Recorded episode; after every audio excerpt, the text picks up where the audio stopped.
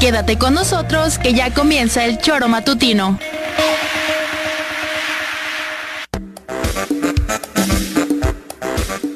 Porque somos quienes alegramos tus mañanas. Interactúa con nosotros y búscanos en nuestras redes sociales como El Choro Matutino. Sintonízanos desde nuestra página web www.elchoromatutino.com y llámanos a cabina al 777-311-6050. De lunes a viernes, de 7 a 9 de la mañana, por Radio Desafío y también por Irradia FM 103.7. Somos la mejor revista informativa del país. Somos... El Choro Matutino.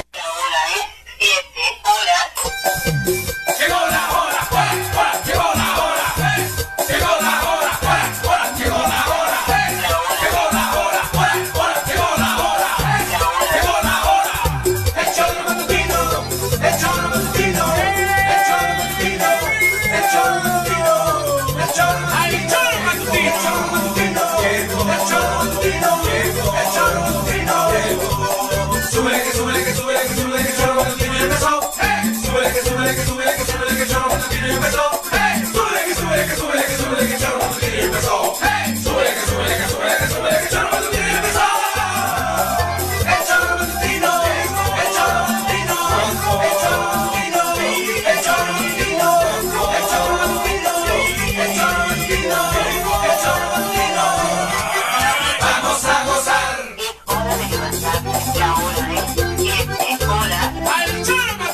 ¿Qué tal? ¿Cómo les va? Muy buenos días, queridos amigos y queridas amigas del Tesoro Matutino. Los saludamos con muchísimo gusto hoy martes 25 de octubre del año 2022. Muchísimas gracias por su compañía a través de esta plataforma de internet que ha sido, la verdad es que bastante útil en estos últimos días de problemas técnicos en la frecuencia modulada para llegar hasta ustedes. Así que les agradecemos que opten por esta vía a través de www.eltesoromatutino.com, radiodesafío.mx y obviamente también las redes sociales que por supuesto nos alivianan muchísimo para acercarnos hasta ustedes con esta posibilidad de compartirles no solamente la transmisión del programa, sino también generar la interacción que es enriquecedora con todos ustedes a través de sus comentarios. Así que cualquiera que sea la vía que esté utilizando, muchísimas gracias por su preferencia y por supuesto por quedarse las siguientes dos horas con nosotros. Si es que no puede, también está la opción del podcast, tanto en YouTube como en Spotify, porque a partir de las eh, 10 de la mañana aproximadamente ya puede disfrutar de ellos. Señora Rece, ¿cómo le va? Muy buenos días. ¿Qué pasó, señorita Aria? Buenos días. Buenos días. ¿Qué me ando? ¿Qué tal? ¿Cómo te va? Bien, Cuéntanos. Bien, la verdad, tranquilo, ¿eh? La verdad en el frente. ¿Sí? Sí, bien. Me parece perfecto, Con buen señora ánimo. Rece. ¿Eh? ¿Cómo sí? ¿Buen Sí, ánimo? la Ah. verdad sí, cabrón. ¿Para qué me hago güey? Como No, debe de de- ser. Un poquito venía comentando, ¿no? De que, bueno, llevamos, va para dos semanas, Dos semanas. fuera del aire en la frecuencia modulada porque hubo una, con las tormentas y tal, pues hubo una, pues se descompusieron varios aparatos hace dos semanas con la lluvia, las tormentas y bueno, está costando que se reparen, pero bueno, paciencia, esta semana esperemos que se resuelva. Pero bueno, insisto, estamos fuera del aire en FM porque hubo una... eh, di- Digo, son por, por que se, se jodieron los aparatos, no por otra cosa, no que nadie piense mal. No, eh, de momento no. No es por esa razón que muchos se No. imaginan de primera No, no, mano no, una no, no. Ha habido así, y lo problemas aclaramos serios desde el primer momento, ¿no? con los aparatos de transmisión y está costando que se reparen, pero bueno, en unos días estaremos de regreso en porque la frecuencia modulada está descompuesta totalmente, no está al aire. En este momento se jodieron parte de los aparatos de la antena y de transmisión. Y eh, bueno, Y como son bien viejitos como tú.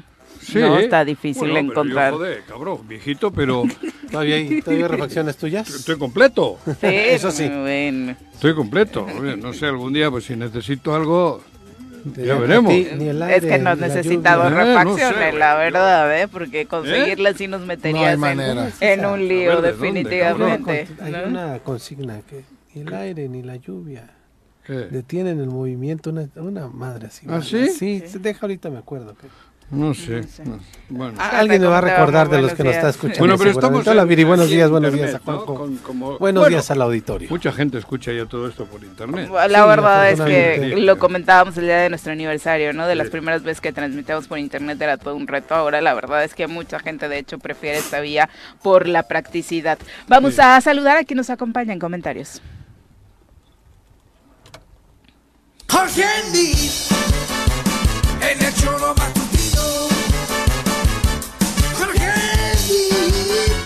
en el choro matutino. Jorge Andy, ya está aquí. En el choro matutino. Pepe, abuelito, Juanji, ¿cómo están? Buen día. No nos llegó, no nos llegó el, el, ¿cómo se llama? El memorándum de rojo, güey. Ah, Venimos de azul tú y De yo. azul tuyo. ¿Cómo les va? ¿Cómo te va, Jorge? Muy buenos Juanji, días. te mandé mensajes, no, no contestas nunca. ¿Cuándo, güey? Pues el sábado, el ¿De domingo. qué me mandaste mensajes? Que de la América, pero no le va a la América. No, yo No, sabe, de- de mensajes. De ¡A su, él! de, su, de su amo y señor, ¿no? ¿Quién es mi amo y señor? Tu, De Andrés Manuel. Ya murió. tu amo. ¿Mi papá? tu, Pero este, sería el domingo con la visita, domingo. ¿no? El Ah, domingo. no, yo y Qué no, no vergonzoso, meto en... qué déjame vergonzoso, qué vergonzoso, ¿Por qué es bueno. vergonzoso? Pues la manera en que, en que a un inepto y a como nos tiene, le pueden levantar la mano y decir que, ¿no? ¿O te parece correcto? Es que yo ya estoy acostumbrado a Peña Ah. Nieto y a todos los priistas que hacían eso durante tantos años, güey. Mira, es que esos no- argumentos, no se me hace- pero bueno. No se me hace ¿Cómo estás. Viri? Muy bien, Después Jorge. de ¿Tú 50 qué años? Bien, a levantar la mano y la hostia a todos los que el presidente de la República... son igualitos, fíjate. No sé, Reconociendo al señor Arrece. no. son eso, igualitos. pero antes celebrabas. Cuando venían y le levantaba la mano a ustedes. No. Bueno, vamos. No, no hemos tenido gobernador priista hace un buen. Nomás 24 Ajá. años. O sea, no sé por qué. Sí, a. Juanjo no le ha tocado uno solo, ¿eh? Pero Sí. bueno. Que no me ha tocado uno solo. Gobernador priista. Gobernador no. priista ni uno Ah, solo. aquí no, No, en no. Querétaro. No, pues no, ah, bueno, bueno. pero si yo hablo del país. Ah, no, yo no sé, yo vivo en Morelos. Sí, claro, Yo no cuando sé quieres. No, No, siempre he pues, vivido aquí. ¿Por qué no te preocupas de lo de Morelos? Siempre he vivido aquí, Bueno, Juanji. Pero bueno, Sí. Bueno, eh, eh, obviamente las reflexiones en torno a este apapacho que nos tocó oportunidad de Pues no, comentar ayer le apapacho, daba ¿no, Viri? La burla para los que aquí vivimos, Blanco, ¿no? Digo, a mí me parece una burla. Para ti es una burla, Pues para sí. otros es un apapacho, para otros es refrendar la confianza. Los más optimistas dicen, bueno, después de decir siempre vas a tener mi apoyo, Cuau también dijo siempre van a tener mi apoyo los morelenses y viva Zapata y no sé qué tantas cosas, ¿no? Eh, para redondear el comentario del presidente Andrés Manuel López. Lleno de morenistas el evento, ¿no? Importante. No, hombre, eh, decía yo a Juanjo, lo decía ayer, ayer, porque casi no analizamos el tema, porque sí es vergonzoso, porque sí nos ofende. Yo creo que la gente de Morelos o la gente de izquierda y la gente que quiera Andrés Manuel López Obrador, ya no nos da mucho gusto que venga Andrés Manuel López Obrador aquí al Estado, ¿no? Digo, nos da gusto que haya ya terminado una obra que se tardó. Sí, que más tiene de 20 11 años. No la ha terminado. Bueno, no, no está ha terminada, Bueno, sí. ese es el tema. La obra no está terminada, Sí, falta mucho. Además él lo dice en el discurso, le encarga al de Capufe que se termine Que y dice, yo pasé Si ayer no otra vengo- vez, la, la obra le falta mucho. Dijo, si no vengo, se hacen dicen- prácticamente los de la empresa. Ajá. Pero sí, desafortunadamente no la han terminado. No, Pero no, sí, no se aquí- inauguró terminada. No, y lo grave es que los boletines sí hablan de Así una hablan de una obra terminada, ¿eh? Por eso, y, No. que- y yo mismo estoy diciendo que no está terminada la obra. Yo Sí. pasé ayer. Y sí también faltan señalamientos. Falta un chingo. Pero ya está abierta. Bueno, pero por la aparte mañana. Abierta siempre ha estado. pero No, no, no, pero los cuatro carriles. No, pero es que no en todos están los cuatro. Ah. No están los cuatro terminados. Por ello los accidentes posiblemente. No sé dónde fue el accidente, yo no vi. Pero no están los cuatro terminados. Ya. Hay zonas donde todavía te Se te van, desvías y, que están por abrirse los otros dos. Ujú. Circulas por, a- para arriba y para abajo por el mismo, o sea, por el mismo... No, no está terminada la autopista, la, la Pera Cuautla, joder. y falta todavía Bueno, bastante. es parte del sello de la casa, ¿no? ¿Qué sello? Pues el, el inaugurar obras que no están terminadas. Pues No se entiende. Dos bocas. Yo no Ah, sé, la yo gobierno no- federal, no, sí. bueno, cabrón. pues nada más digo. Ayer lo dijo el director de Pemex, ¿eh? Una co- que para 2024 y quién sabe si empieza a producir. Por eso, este, pero ¿quién ha dicho que inauguró Dos Bocas? Inauguró la obra de Dos Bocas, que es distinto. Aquí, aquí no vino a inaugurar la obra, aquí vino a inaugurar la autopista terminada, que no está. Es lo que no entiendo. Lo de Dos Bocas fue Bueno, inaugurar sí, la bien, obra Vamos a lo local. a lo local, güey. A lo Es que local, tú porque siempre te quieres mezclar nabos con coles, güey. Yo no sé por qué el circo de acá, cuando la obra no está terminada. Y Alguien- es evidente. Alguien decía, Juanjo, Ni la caseta.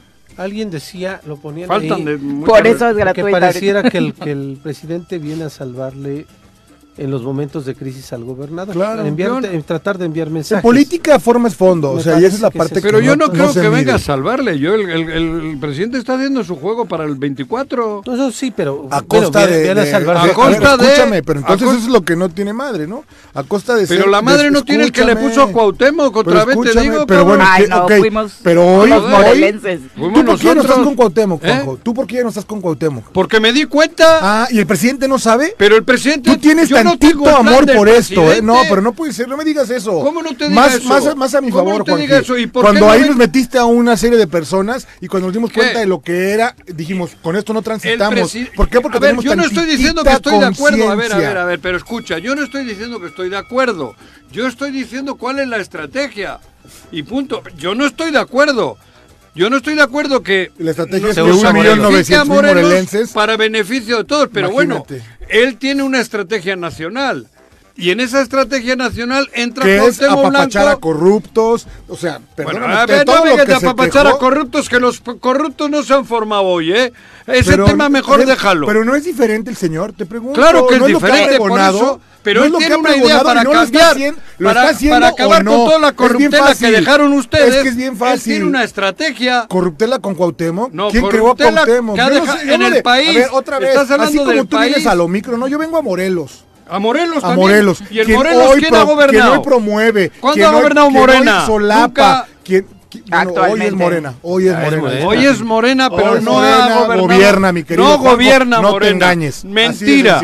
Gobierna Cuauhtémoc Blanco y sus ¿A secuaces. qué partido pertenecen? Al PES. No, Juan. Ya, ya sí, ya bueno, a cuando- Morena. ya son de Morena. Bueno, va, de acuerdo. No hay Ah, ninguno bueno. de Morena en el gobierno, ninguno. Está bien, pues. Pues es que no Ninguno hay, no hay de la- morenos en de- el de país. Si izquierda. vas a esas, Bueno, de las olvídate- tantas gobernaturas, ¿cuántos son del Pero- PRI, cuántos son del PAN, cuántos se estoy, llevan? estoy diciendo que no estoy de acuerdo. Yo no estoy Ah, de acuerdo bueno, ni que haya perfecto. venido el domingo, pero ¿y ¿qué? Pero él tiene una estrategia. Yo sé que la Me estrategia es que 4T para acabar con toda la mierda que quedó Ah, en el caray. país. Y para eso nos Abonando sacrifica a con nosotros. quién. Pues no estoy de acuerdo. triste. Ah, ok, perfecto. ya. No estoy de acuerdo que nos Entonces, sacrifique. es igual a lo que era antes. a No es igual, voy. quiere cambiar el país de la mierda que había.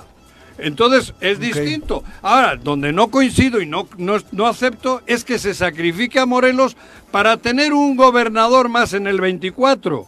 Porque la meta de Andrés Manuel es tener los gobernadores para ganar y que continúe la 4T.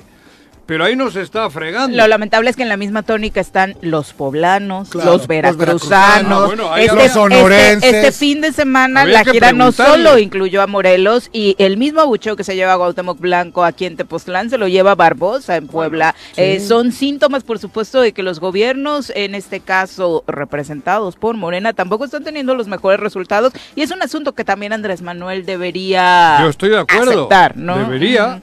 Estoy de acuerdo. Sí, Por una eso- crítica, una autocrítica. Por eso, pero vuelvo a No, repetir. o sea, él, él ponerse en otra bolsa, ¿no?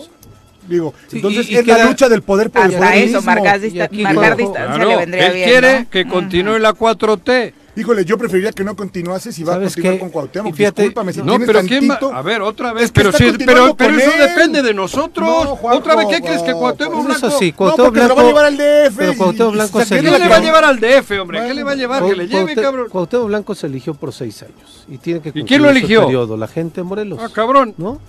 Andrés Manuel ni lo conocía porque Sí. ni el fútbol le gusta y menos el América. Ni lo conocía, Pero cabrón. su hijo menor tal sí le vez sí la por América. ser una figura nacional, ¿no? ¿Eh? Su hijo le va a Su la hijo América, menor le va a la América, pero seis años, decir. ¿no? Y lo tenemos Manuel no le que- gusta el fútbol. Si la situación social no cambia en el estado de Morelos o la situación política, seguirá André- este Cuauhtémoc A ver, la abuchearon ayer. Antier, ¿eh, antier ¿no? la- la ¿Y por qué no la abuchean mañana? Sí, y claro. pasado, y el otro, y el otro. Porque Porque también es cierto que el pueblo que de Tepoztlán sí. tiene otras No, no, no, características. te- te- claro, Tepoztlán. claro, les gusta o no les gusta, la verdad Los es que tepostecos son los verdaderos Defensores patriotas. de- Yo lo, Exacto. yo lo que dije justamente, Patriotas significativo morelenses. que en Tepoztlán se diera este abucheo, primer abucheo a Cuauhtémoc Blanco, Claro. en la presencia Porque o, con la presencia Es de el lugar López Obrador. donde más se ha defendido Ayer- la patria La chica. Ahí empezó el movimiento en contra de Carrillo Lea. Por eso, una no, situación la- de la- la dignidad, defensa de la defensa tierra de y la tierra, defensa del no al club de golf, y demás, ¿no? Por eso decía yo, muy y no a la que autopista, haya ¿eh? que por eso les ha costado un También. huevo y todavía. sí, sí, Es correcto, amparos y demás, o sea, la autopista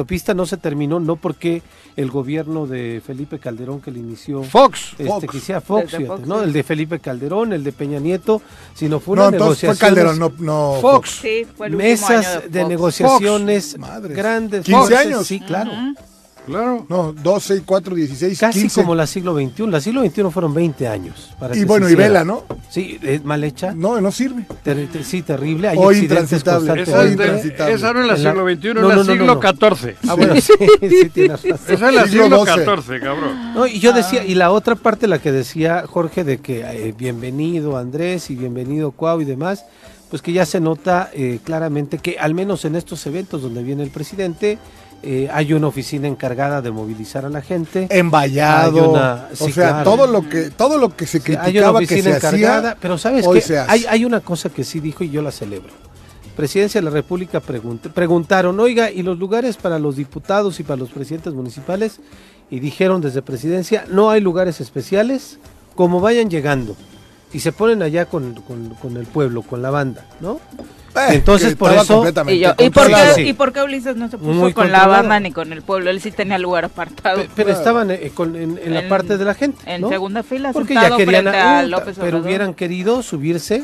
Ah, a la bueno, no pueden, no tienen a las dos primeras filas sí eran de funcionarios. Claro, Sí, por sí, supuesto. sí. Pero aparte todo emballado, ¿eh? O sea, eso de que el pueblo junto y a mí me cuidan y, ¿no? Pero bueno, No, pero debe tener protocolos, Jorge, de seguridad del presidente. yo no, es que claramente, pero ¿por qué dices que no? Sí, sí. Pero, pero ya lo hace en todos lados, desde que es presidente de la República lo hace en todos lados, ¿no? Y me parece que eso ya ni siquiera debería ser tema, tiene que seguir los protocolos de seguridad, tenemos que proteger al presidente, sea quien sea, nos caiga bien o no nos caiga bien, pero sí, evidentemente ya hay una oficina, la de movilidad y Pero, transporte, eh, pero, a que ver, es la que se encarga de llevar me- a la gente eh, ustedes, me- no, tú, tú, me cagas.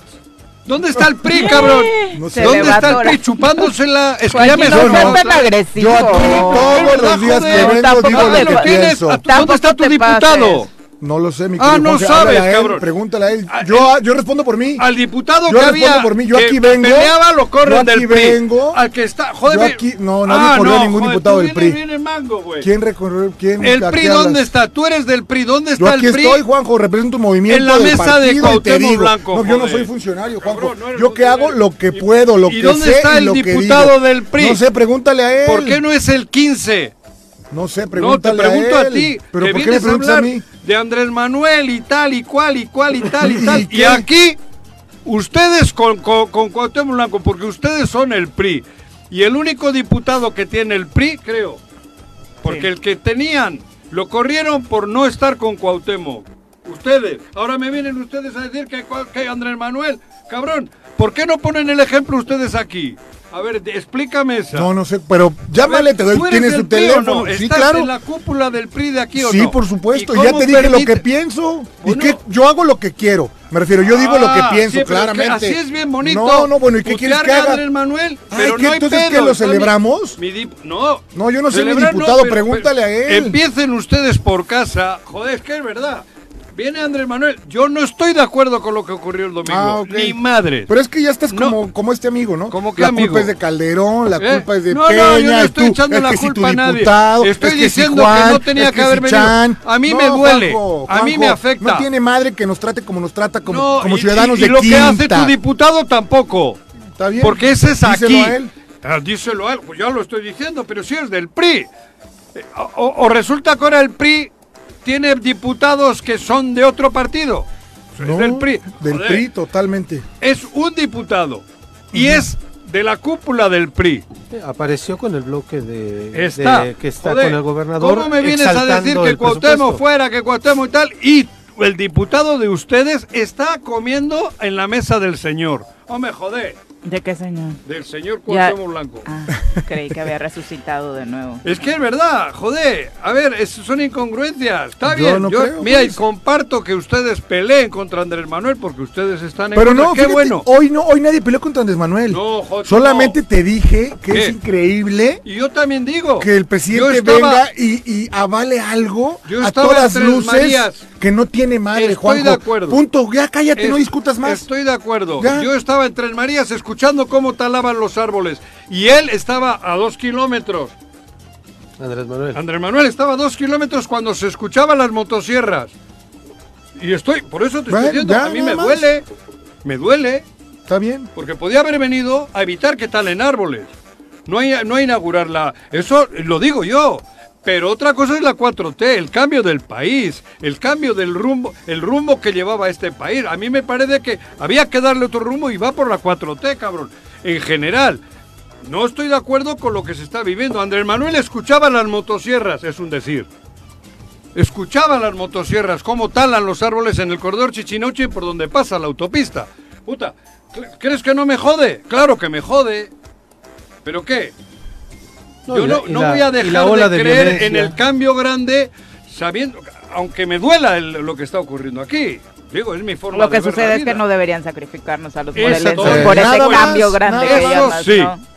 Pero No, es lo dijiste, no, a los yo no poblanos, a los es- morelenses, a los veracruzanos, o sea, el poder por el poder mismo, Los ¿no? veracruzanos bastante pedo tienen con el gobernador que está en la cárcel que se chingaba hasta las eh, vacunas. No, por eso, pobres veracruzanos, Claro. o sea, qué racha, y también tendrán que asumir la responsabilidad de elegir ese tipo de Claro. autoridades, porque no es el caso Cuitláhuac el primer foco Lo rojo que pasa es que gobierno todos ellos, A ver, estatal, ellos ¿no? crecieron bajo el manto protector de Andrés Manuel y ¿Cómo sobre la popularidad? ¿no? Nada más. con el vecino.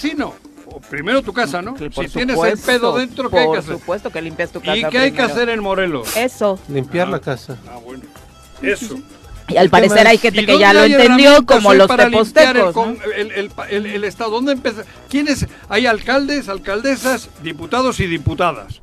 No tenemos otro. Ni el clero ni, su- ni María Santísima no nos está Es un apoyando. estado laico, aparte no tendremos por qué bueno, recurrir por eso, al pero clero. hace, seis meses- Clero. hace cinco años sí, ¿eh? Sí, el clero salía a las calles, el El clero, clero estaba presente y el incitaba. clero estaba ahí. Porque había reformas políticas que no le interesaban al clero. Ahora, ¿qué tenemos que hacer los morelenses? Yo no me preocupo de, de que haya estado me preocupo de lo que ocurrió ayer, de lo que ocurre hoy. De- te estoy diciendo, ¿qué tenemos que hacer? Tenemos 14 diputadas y diputados, 15 debería de haber, para empezar. Hay... Hay Bueno, es donde más los tenemos- tres de Morena. ¿Eh? Más los tres de Morena. Bueno, los tres de Morena, Digo- si no quieren que no vayan. No, no te tendrían, Juan. Pues, Bueno, bueno, se- serían los primeros Pero con que 15 tendrían. tenemos... Bueno, pero es su pedo. Pero tendrían que estar. Oye, Pero Juanjo, ¿cuáles son ¿y te parece bien Pero tendrían que los estar. diputados y, por ejemplo, pidiendo 50 millones de pesos, 100 millones de pesos más al Congreso? ¿Quiénes son esos? En el presupuesto, mi querido Que, joder, el tuyo quería 500 para No, él. yo no sé si quería 500 o Para un no. El que quieras, Ah, joder, el que cabrón. quieras. No tiene madre que pidan un centavo más Pero los yo no sé pa' qué es. Tre- 20, ¿Para todos. qué? Pues no sé. Ah, joder. El- el- el- tu diputado quería una bolsita de 500. Está bien, no sé. No, joder, no sé. ¿No te acuerdas? ¿No? Joder. Sí, había una propuesta de un fondo de 500 Yo sí me millones de pesos para, Para hacer Pero está, está bien, Pero que digo, entonces. Yo no sé del presupuesto absolutamente nada, porque no lo he leído. Y hoy he visto que lo publica el Choro. Sí, los- lo- ahí está publicado. En el Choro, lo voy a Me leer. parece que es el único medio Yo no que sé si quieren todo el 50 presupuesto. millones en los diputados.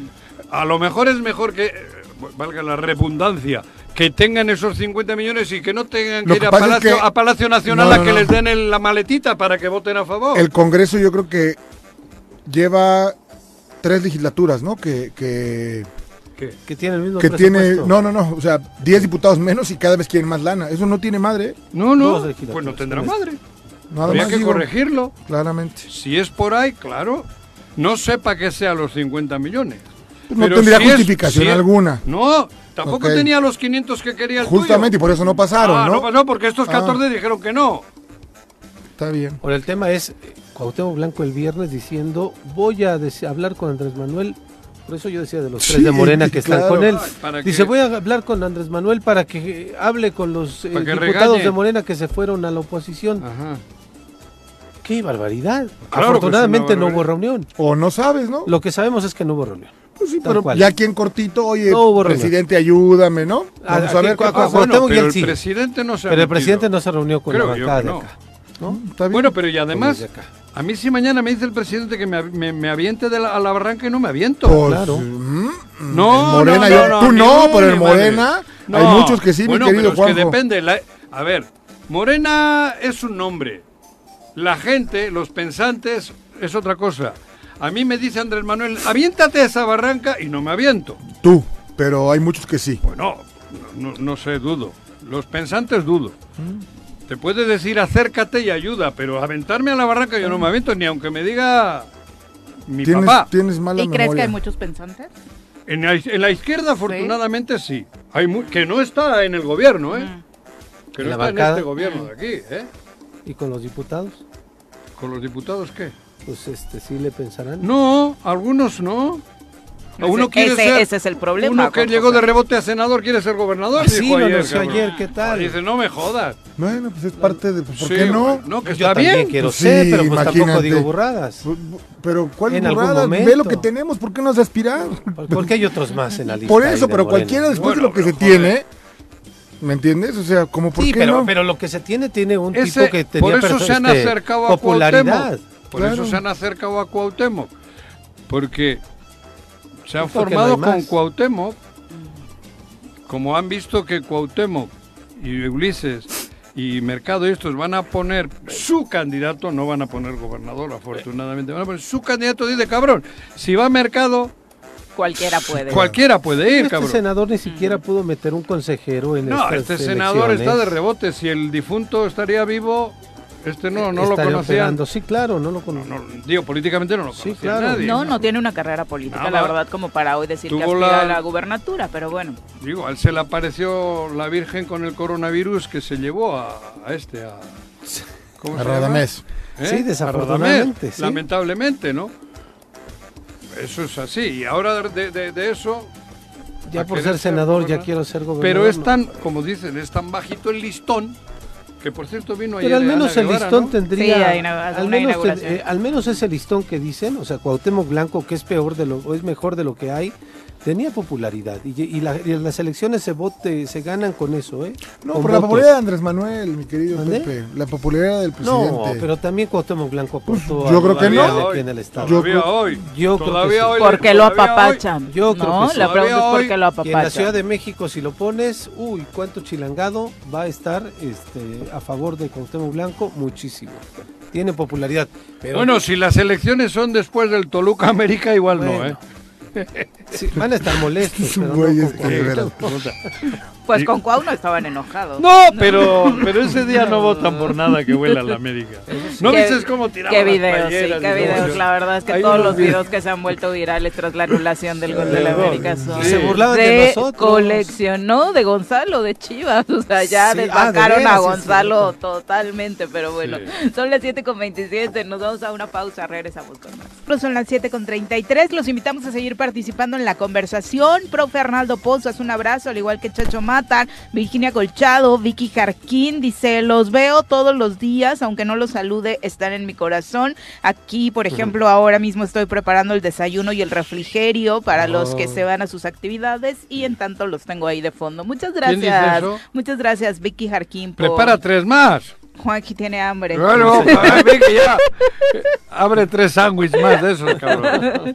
Digo, yo pienso en usted. En este güey no, ¿eh? Ay, este que vaya al circo, onda, cabrón. Qué mala onda. Que vaya al circo Es este muy güey. rico, es muy rico el circo, vale la pena. Sí. Son las 7 con 33, le decíamos, Paco Carzu también nos acompaña con sus mensajes, dice, buenos días, no les voy a fallar.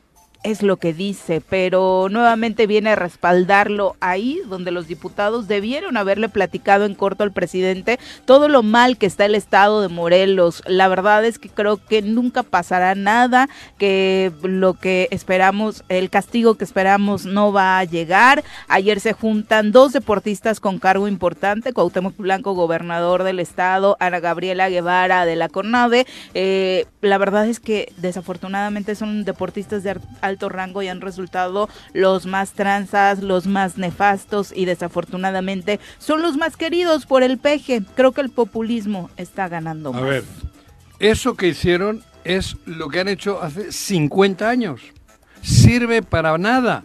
Es mentira. O sea, no se está haciendo nada por el deporte, por un cambio. Mm. Es verdad, y lo digo yo también. Ahí la 4T no está interviniendo. Absolutamente. Me duele. Cultura, Juan. Bueno, yo no sé en No, otros incluso ámbitos. para abajo, ¿no? ¿Cómo está el bote? Este, este es buen tipo, hombre. ¿Cómo se llama? Es Alejandra Frausto, la secretaria Bueno, de Cultura. Él está en el fondo editorial. Bueno, yo creo que hay gente buena, pero pero que me digan, yo cómo voy a decir que está bien si en el deporte no están haciendo absolutamente nada más que lo que se hacía. Hagan cuatro lagartijas, los, lo- ah, cuatro lagartijas y Dios y tres Dios te Y salve luego te María. peleas Ah, con deportistas cura, de alto rendimiento, como le ha pasado a Ana Gabriela Guevara. Con Paola. ¿no? Sí, Por claro. eso, güey. Pero esos son... eh, Sí, estos juegos eh, son los juegos No, esto es lo que han hecho siempre. se hacen de No hay un cambio estructural en el deporte. Es mentira. ¿Qué, hay en Morelos? Nada. Nada. 10 balones. 10 balones de 10 balones. Víctor Mercado. Sí, 10 balones para salvar a los jóvenes. Por eso todo. digo, yo, joder, yo no aplaudo todo, yo no soy foca. En el deporte en México no está habiendo un cambio, nada. En ninguno destacamos, en ninguno. Y ya van cuatro años. Algo se podía Solo esfuerzos sentir. individuales, No, como bueno, siempre. nada más ¿no? por, por, Que estoy por el acuerdo. origen de quién, del gobernador, ¿no? El de acá. Sí, claro. Sí, en, bueno. esa, La en esa, en expectativa esa en el- rama. Pero, pero en el origen también, fíjate. ¿Viste la comparativa ayer, por Germán ejemplo, de- ¿no? de- Isaac Terra, ¿tú crees que en el, de- en el fútbol, tú ves la cantidad de gente que está en comentarios, de gente culta, gente preparada? Hay gente en de- del- deporte, del fútbol y tal, que los ves en televisión y son gente que está preparada, ¿eh? Claro. Pero, ¿qué tiene que ver eso, perdón? Que podía haber de esa... Claro, bueno, que- Paco de Anda, que es de Morelos, venir- por ejemplo, ¿no? Que no venir Un hombre del fútbol preparado, equivale digo, a que... exacto, a que seas Joder, cabrón, si puede de ser lo un, peor. un villamel- Claro. villamelón.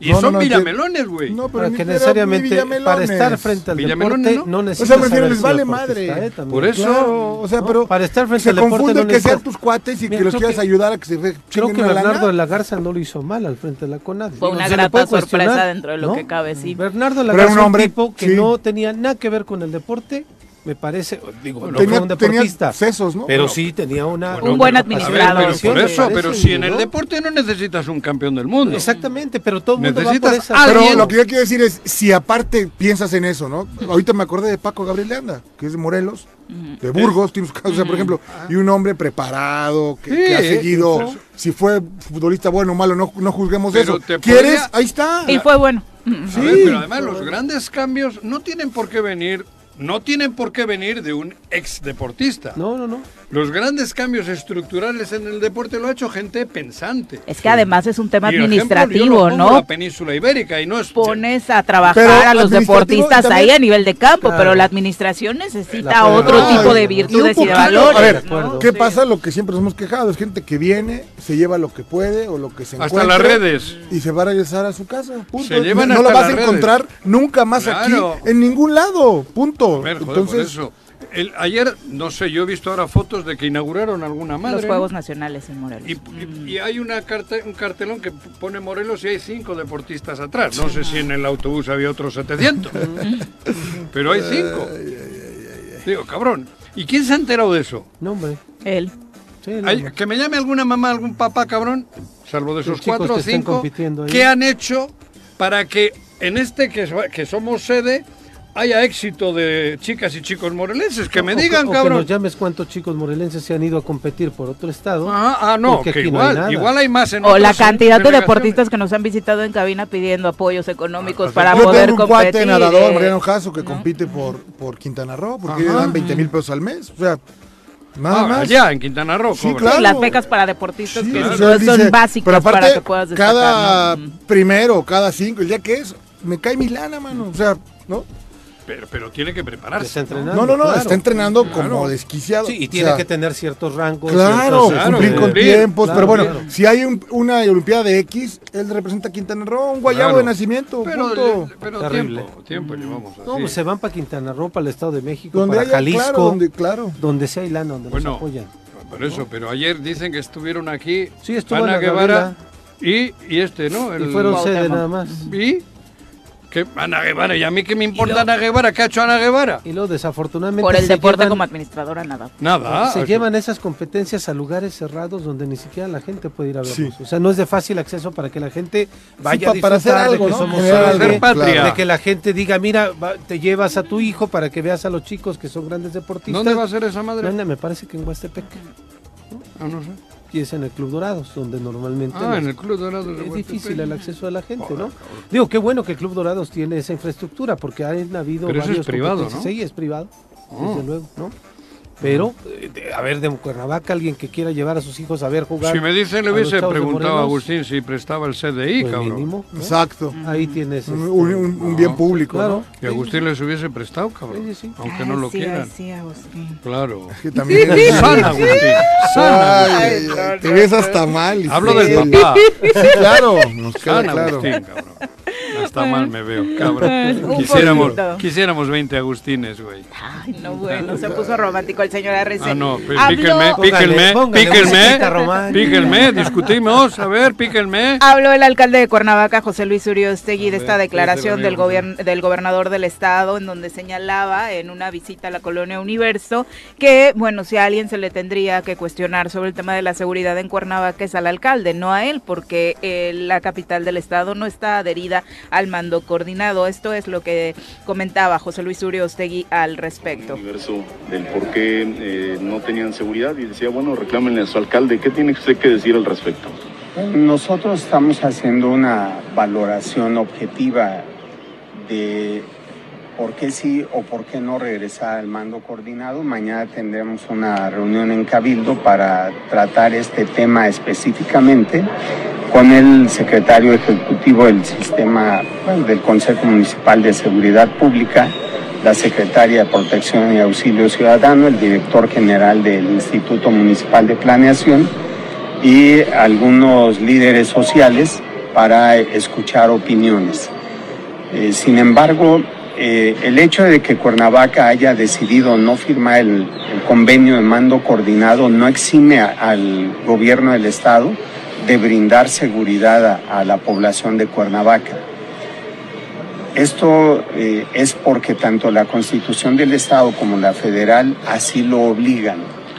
No nos salimos del estado, no firmamos un convenio, seguimos formando parte del estado de Morelos y el gobernador tiene la responsabilidad de dar seguridad a todo el estado de Morelos junto con los municipios. Hay un rompimiento. Bueno, ahí está la respuesta, me parece que más acertada imposible. Oye, pero aparte, vieron, supongo, la gráfica de Morelos Rinde Cuentas de la inversión en Yucatán y en Morelos, ¿no? Sí. Ah, sí, sí, no una disparidad increíble. Pero Sí. mira, No, pero en Yucatán la, la inversión está y está. Por eso. Aquí la que la dicen que estar dicen no estar está. claramente. Sí, pero esto nada más para redondear Ni es la una que dicen. tremenda falta de respeto. Primero que se enoje el gobernador cuando ciudadanos morelenses, deja tú de Cuernavaca, de Temisco, de Yautepec, cuando ciudadanos morelenses le preguntan qué va a pasar con la seguridad o qué está pasando o qué va a hacer para cambiarla. La primera reacción del gobernador es enojarse y Normal. decirle pregúntale a tu alcalde porque no firmó el mando ¿Y qué le dijo. Capela? La Bueno. ¿No viste lo que le contestó sí, Capela? sí, sí. Pero no, la- la- lo Bueno, mejor fue sí, la, la señora, Capela. sí, sí. Las señoras, cuando Cuauhtémoc dice, ¿quién está encargado de dar seguridad? Y la señora es usted.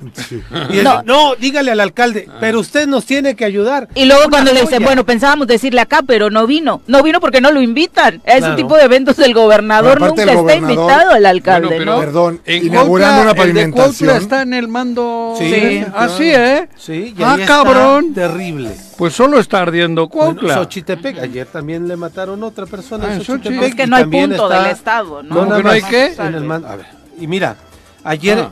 el Sol de Cuernavaca mencionaba sobre los números que hay en el mismo periodo del año pasado que Cuernavaca sí estaba en el mando coordinado y ahora que no lo está en situación de homicidios, digo, no es para celebrarlo, pero este digo, tampoco los números son la, la- la majestuosidad. No, Pero, no el, trienio pasado sí tenía la culpa Lobo. Sí, claro. No, sí. No, ¿qué tal que habla? Pero- Sí. Fíjate, 226 A pesar de homicidios en el van mando coordinado. desde enero a septiembre.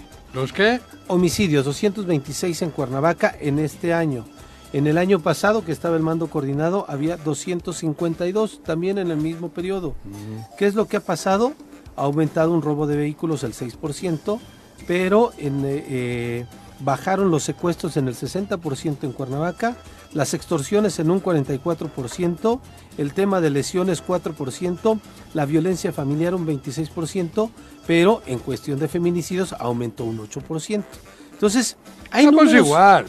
hay números que, que Pero- han favorecido, hay otros que no, pero que prácticamente seguimos manteniendo el nivel que se tenía cuando se tenía el mando coordinado. Pero el discurso es hay- otro. La claro. violencia el trienio pasado era, sí está en el mando coordinado, pero el alcalde Pero tiene que colaborar. tienes una ¿no? canasta con 30 y cuántos estados son eh, 36. municipios, 36 36. municipios.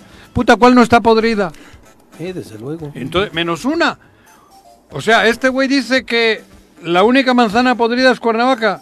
Sí, Y las la otras es del 35 alcalde. están igual, están, Están hechas mierda que están bajo su tutela. ¿Están igual o peor? Y esta también está bajo su tutela, porque la canasta es el Estado. Es, es la capital, Juanjo. Por eso. Aquí están los tres poderes Eso de te gobierno. estoy diciendo, cabrón. Aquí están los tres poderes de gobierno y aquí, Pero ¿quién tiene la culpa de todo esto? Nosotros que somos tontos. aquí se supone que Tonto. somos la entrada de la anfitrionía del mundo, ¿no? La ciudad capital. ¿No has visto esa, ese, ese, ¿cómo le llaman eso que hacen ahora? Que hay un burro y detrás van las, los, los- los borregos, ¿no has visto? Ah, no lo he visto. Hay uno muy bonito. ¿Sí? Una hostia que suben aquí. Un meme. Un meme. Un burro y atrás un chingo de borregos. No, hombre. Pues- ¿Ejemplificando a Morelos? O... Claro. No, Claro. Yo no salgo en esa. Mira, no me ahí- identifico. Ahí vi a la derecha, ay, no, no, pues era tu primo hermano, güey. Yo también voy ahí. Un burro es un meme chingón. Un burro y detrás un chingo de borregos. Desafortunadamente. Morelos. 7 con 46. Joder, cabrón. Entonces, ¿qué, qué queremos? Nos vamos a pausa, regresamos. Y lo de burro, 7 con 51 de la mañana. Carlos Caltenco, un abrazo. Muchas gracias por Saludos. acompañarnos en la Saludos. transmisión. Otro querido colaborador. Siempre bien de este amable, siempre hace sí. paros. ¿Quién? aparte. Caltenco. Carlitos. Sí, Octavio Orellano también un abrazo. Dice, ¿para cuándo en la radio? Pues mañana, dice Juanji. No, Eh, no, no, yo no he dicho mañana. Dicho tu morro. que no es lo mismo. Qué buenos chistes Ah, te huevo. traes últimamente, Ah. Más que vuelas pestando pero, ¿no? Sí, echando pedos. Sí, sí, sí, sí, También, sí, eso ya hacemos. Dice Pago Carzu, la verdad es que para qué nos emocionamos, o sea, realmente son tres deportistas, Blanco, Villa y Germán, de medio pelo, no Villa ganaron Germán, no, tampoco. Villa y Villa, Terrazas. No, ver, Terrazas y Cuauhtémoc no es de medio Cuauhtémoc. pelo. En Sí, términos a mí de tampoco deporte. me lo parece. O sea, ahí sí. Digo. Dice, no ganaron nada, no, No, Villa promueven nada de deporte. No, no, no. Villa, Villa vale madre. Cuauhtémoc al final del día fue un jugador de selección, gran jugador de Y Villa selección. también. Villa también Pues fue. sí, en pero no como. Cuauhtémoc, ¿no? Creo que el más Tuvo más- ya era Terrazas, ¿no? A ver, Villa tuvo más éxito en España que este güey. No lo sé. Como en el o sea, Con español. el español del Barcelona. Yo lo que creo es que. Cuauhtémoc fue un gran jugador de selección, ¿no? O sea, Bueno, nada más. sí. Hasta ahí. Bueno, pero eso también fue Maradona. Y Sí. no le pusieron de presidente Claramente, de Argentina, cabrón. bueno, es de Porque no estuvo en la boleta, si no. Bueno, por eso, Por pero no le pusieron, cabrón. sí, sí, sí. O él, o él no se sentía capacitado para eso, ¿no? ¿Eh? O él no, no, no, No, no. pero no hubo a nadie que Creo se que. Diego, con todo y todo, estaba más aterrizado en la realidad que este muchacho. sí, bueno. ¿no? Qué, qué impresión. Sí, ¿eh? sí, O sea, sí. para analizar el tema. Y la verdad Diego y- escuchabas las po- los posicionamientos políticos de Diego Ah, Armando y sí. eran de Era alto congruente nivel, con su- de- con su origen. Eso te iba a decir, con Era su origen. compa, ¿eh? Sí, Sí, sí, sí. por su origen. Sí.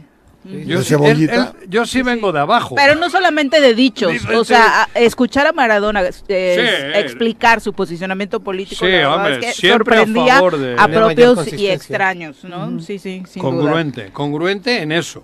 Digo, eh, lamentablemente no pudo con su enfermedad. Exactamente. Con su adicción, ¿no? Ujú, Es una sí. enfermedad. Sí. 7 con 53, vamos ahora precisamente con nuestros amigos de Morelos Rinde Cuentas. Ya nos acompaña a través de la línea telefónica Roberto Salinas, a quien recibimos con muchísimo gusto en este espacio. Roberto, qué milagro, muy buenos días.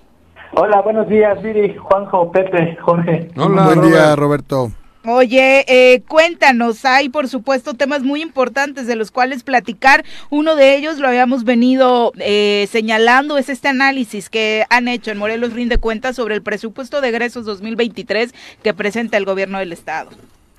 Sí, así es. Bueno, estamos revisando la información, como ustedes también lo han eh, hecho público, el paquete económico 2023. Nosotros lo solicitamos a través de, de una petición en la plataforma de transparencia. No se nos ha entregado algo que es, pues, eh, la verdad es increíble porque esa información debe estar ya pública, Pública, desde claro. que se entregó al Congreso, pero no ha sido así. Bueno, estamos revisando esa información y lo que hemos encontrado ahorita es que en el tema de seguridad pública, la Comisión Estatal de Seguridad tendría un presupuesto de 1.408 millones de pesos para el año 2023. Esto pues realmente es son pocos recursos lo, que, lo que se invertiría para seguridad. Modelos necesita más recursos. Eh, únicamente eh, por dar un dato, en 2021 se, se presupuestó, se tomó el presupuesto 4.7% cuando otros estados como Yucatán invierten el doble de seguridad pública. Entonces, para el próximo año nos parece que son poco los recursos, tendría que aumentarse. Si tomamos en cuenta lo que se ejerció en el 2021, que fueron 1.464 millones de pesos, y le aplicáramos la inflación para el año 2023, tendría que ser un presupuesto de 1.659 millones de pesos, es decir, que lo planteado para 2023 representaría una reducción de presupuesto de 196 millones de pesos o lo que equivale a menos 13.4% del presupuesto. Estamos hablando de que Morelos tiene problemas en temas de seguridad, pues yo creo que lo, lo ideal sería que se presupuesten más recursos y que se usen de manera correcta para poder eh, pues darle mayor seguridad a los ciudadanos. Sobre todo eso, ya eh, nos gustaría detenernos en este análisis eh, comparativo que haces con Yucatán. Eh, decías, le invierte el doble esa entidad a lo que le invertimos nosotros. Algunos dirán, pues son por las condiciones de densidad demográfica, eh, Poblacional. poblacional. Ese sería el argumento principal que tratando de defender lo que hoy se pide en Morelos, utilizarían quienes así plantean el presupuesto. Sí, pues podemos eh, de analizarlo de, de diferentes formas, ¿no? Lo que hicimos fue eh, ver un estado que tuviera más o menos la misma población claro. de Morelos. en, en Yucatán son dos millones trescientos mil habitantes, aquí somos casi dos millones. Eh, ellos son el primer lugar o la- eh, el estado que tiene mejor percepción en seguridad al 2021, Sin duda. Morelos es el penúltimo. Tienen eh, un presupuesto, aunque Yucatán tiene un presupuesto mayor, incluso hay que ver cómo es que tiene un, un presupuesto pues más grande, qué es lo que ha hecho bien para tener un presupuesto mayor.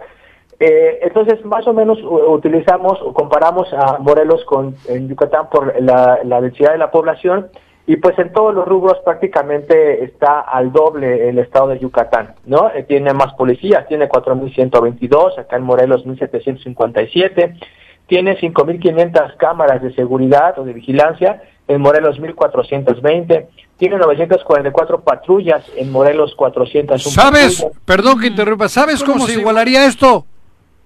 ¿Cómo, Juanjo? Mandándolo a Cuauhtémoc para allá, cabrón. Te la van a mentar los yucatecos. Te Ahora sí que bomba. Perdón, Robert. Sí. Le mandas a Cuauhtémoc y se equilibra, güey. Y, y mira, en el estado ¿No te, de Yucatán, no te gustó mi planteamiento, Robert? en el estado de no, yo creo que no, no aceptarían, porque en el estado No, de Yucatán claro. Han Sí. cambiado de, de administraciones o de partido De político, partido, sí. y la persona encargada de seguridad Ajá, continúa el mismo. en desde Sí. hace más de 15 años. Sí, Entonces, sí. es un tema que, que hay que también eh, eh, valorar porque no se trata nada más de, de- de generar cambios y cambió un partido y ya todo se echa para atrás, no, sino las cosas que se hayan hecho bien hay que hay que reforzarlas o hay que estar en condiciones también pues de, de, de valorar y de reconocer lo que se está haciendo mal, ¿no? Porque no Sí. escuchamos en, en el Estado que se diga, estamos fallando aquí, vamos a cambiarlo de esta forma, o vamos a invertir mejor, no hay una transparencia, una rendición de cuentas, es difícil conocer lo que se hace en este tema, únicamente vemos que cuando sucede algún problema de, de violencia, pues se reúne la mesa de seguridad, ¿no? Pero no sabemos cuáles son los resultados, tomar no sabemos café. qué está cambiando, qué está modificando, no hay realmente, y llevamos así años. Ah, ahí cuesta, eh, los- esos desayunos salen caros. Caros, carísimos. No hay realmente un ejercicio de rendición de cuentas donde se diga qué es lo que se está cambiando, qué es lo que se va a mejorar, cuál es la estrategia, en qué se va a modificar. No, no hay esos ejercicios. No hay, la, no tenemos un gobierno que escuche, un gobierno que reconozca, un gobierno dispuesto a corregir el rumbo. Eh, hablas, este Roberto, de que en Yucatán se duplica la cantidad del presupuesto destinado a seguridad y por ende también incluso la fuerza de, de tarea o lo- el número de policías también es eh, una diferencia abismal de lo que tiene Yucatán con lo que tenemos en Morelos.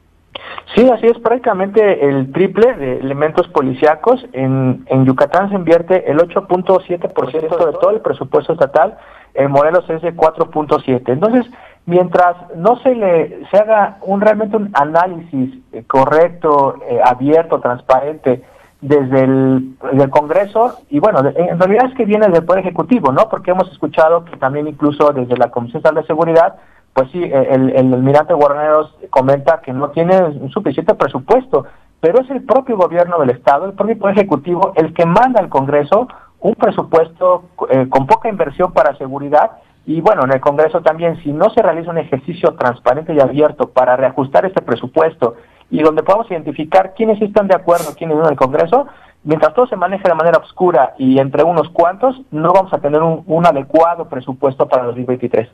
Hay algunos empresarios que hace dos semanas y además no los pelaron, hacían un llamado a sentarse a trabajar para ver cuál es la estrategia de seguridad. La senadora Lucía Mesa decía lo mismo, pero ¿de qué sirve que te sientes a, eh, eh, a dialogar para ver cuáles pueden ser las aristas, dónde podemos salir del hoyo, si no estás dispuesto a invertir absolutamente un peso más en un tema que nos está quejando absolutamente a todos, Roberto? Sí, y creo que ese es un tema importante. Sí, no, no basta solamente convocar a mesas de, de trabajo, a reuniones, a que a que quienes se están quejando este, conozcan lo que se está haciendo. No, también se trata de tomar acciones, de, en este caso de discutir y debatir el presupuesto. Hay hay que disminuir recursos en otras áreas y hay que aplicarlas correctamente y de forma transparente en estos casos como el tema de seguridad porque llevamos así años con estas discusiones, todos los años se habla de que va a ser un presupuesto pensando en la gente, pensando en el pueblo. Socialmente responsable, les encanta decir.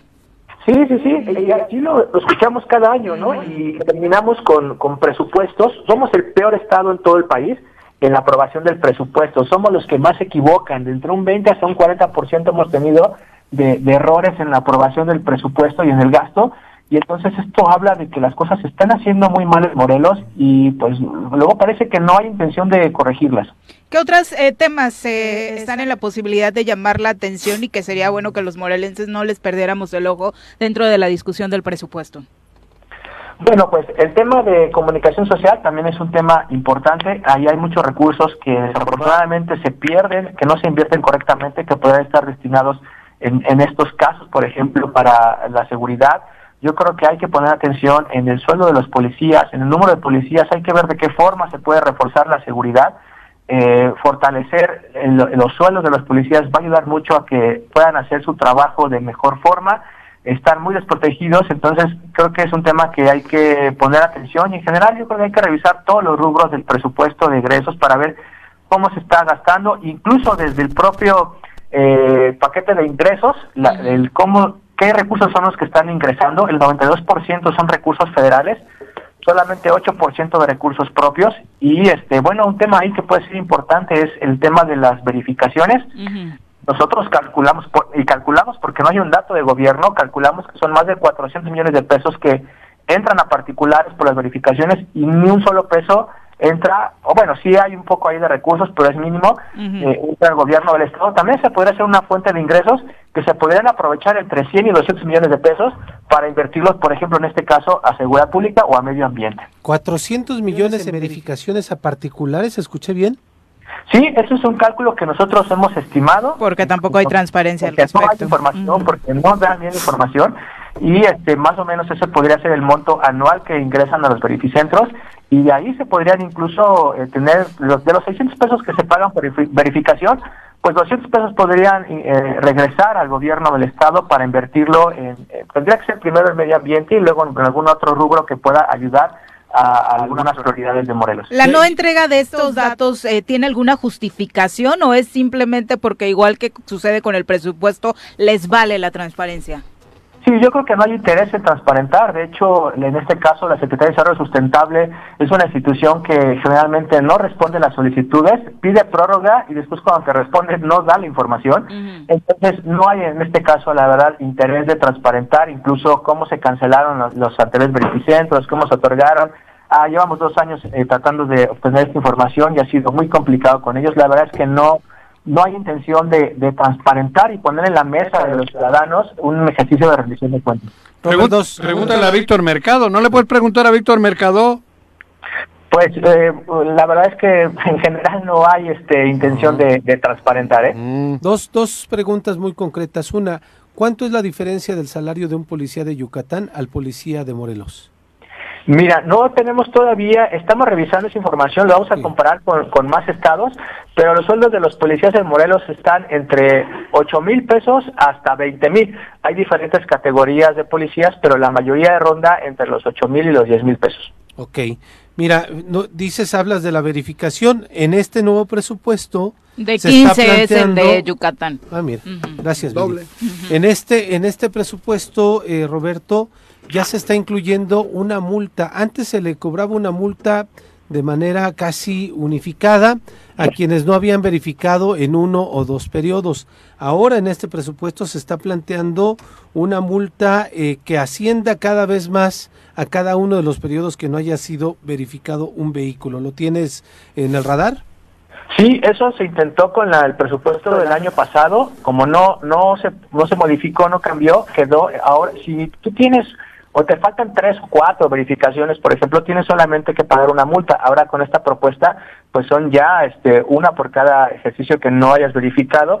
Esa es una fuente de, de ingresos para importante. Ahí sí se va todo ese recurso para el gobierno del estado en el pago de multas pero en el, en el tema que nos llama mucho la atención es en el de las verificaciones, porque no ingresa ni siquiera el costo del holograma. Todo lo pone el gobierno del estado, los verificentros no lo regresan el costo del holograma, entonces hay en verdad hay una una gran fuente de y eso es una responsabilidad del gobierno del estado, la verificación lo concesiona, pero aún así podría el gobierno del estado poner un porcentaje de retorno de esa verificación y, y la verdad es que hay posibilidades de, que tenga más recursos ahí, en este caso el gobierno del Estado, que lo puede invertir correctamente, pero pues este no no no se quiere hacer.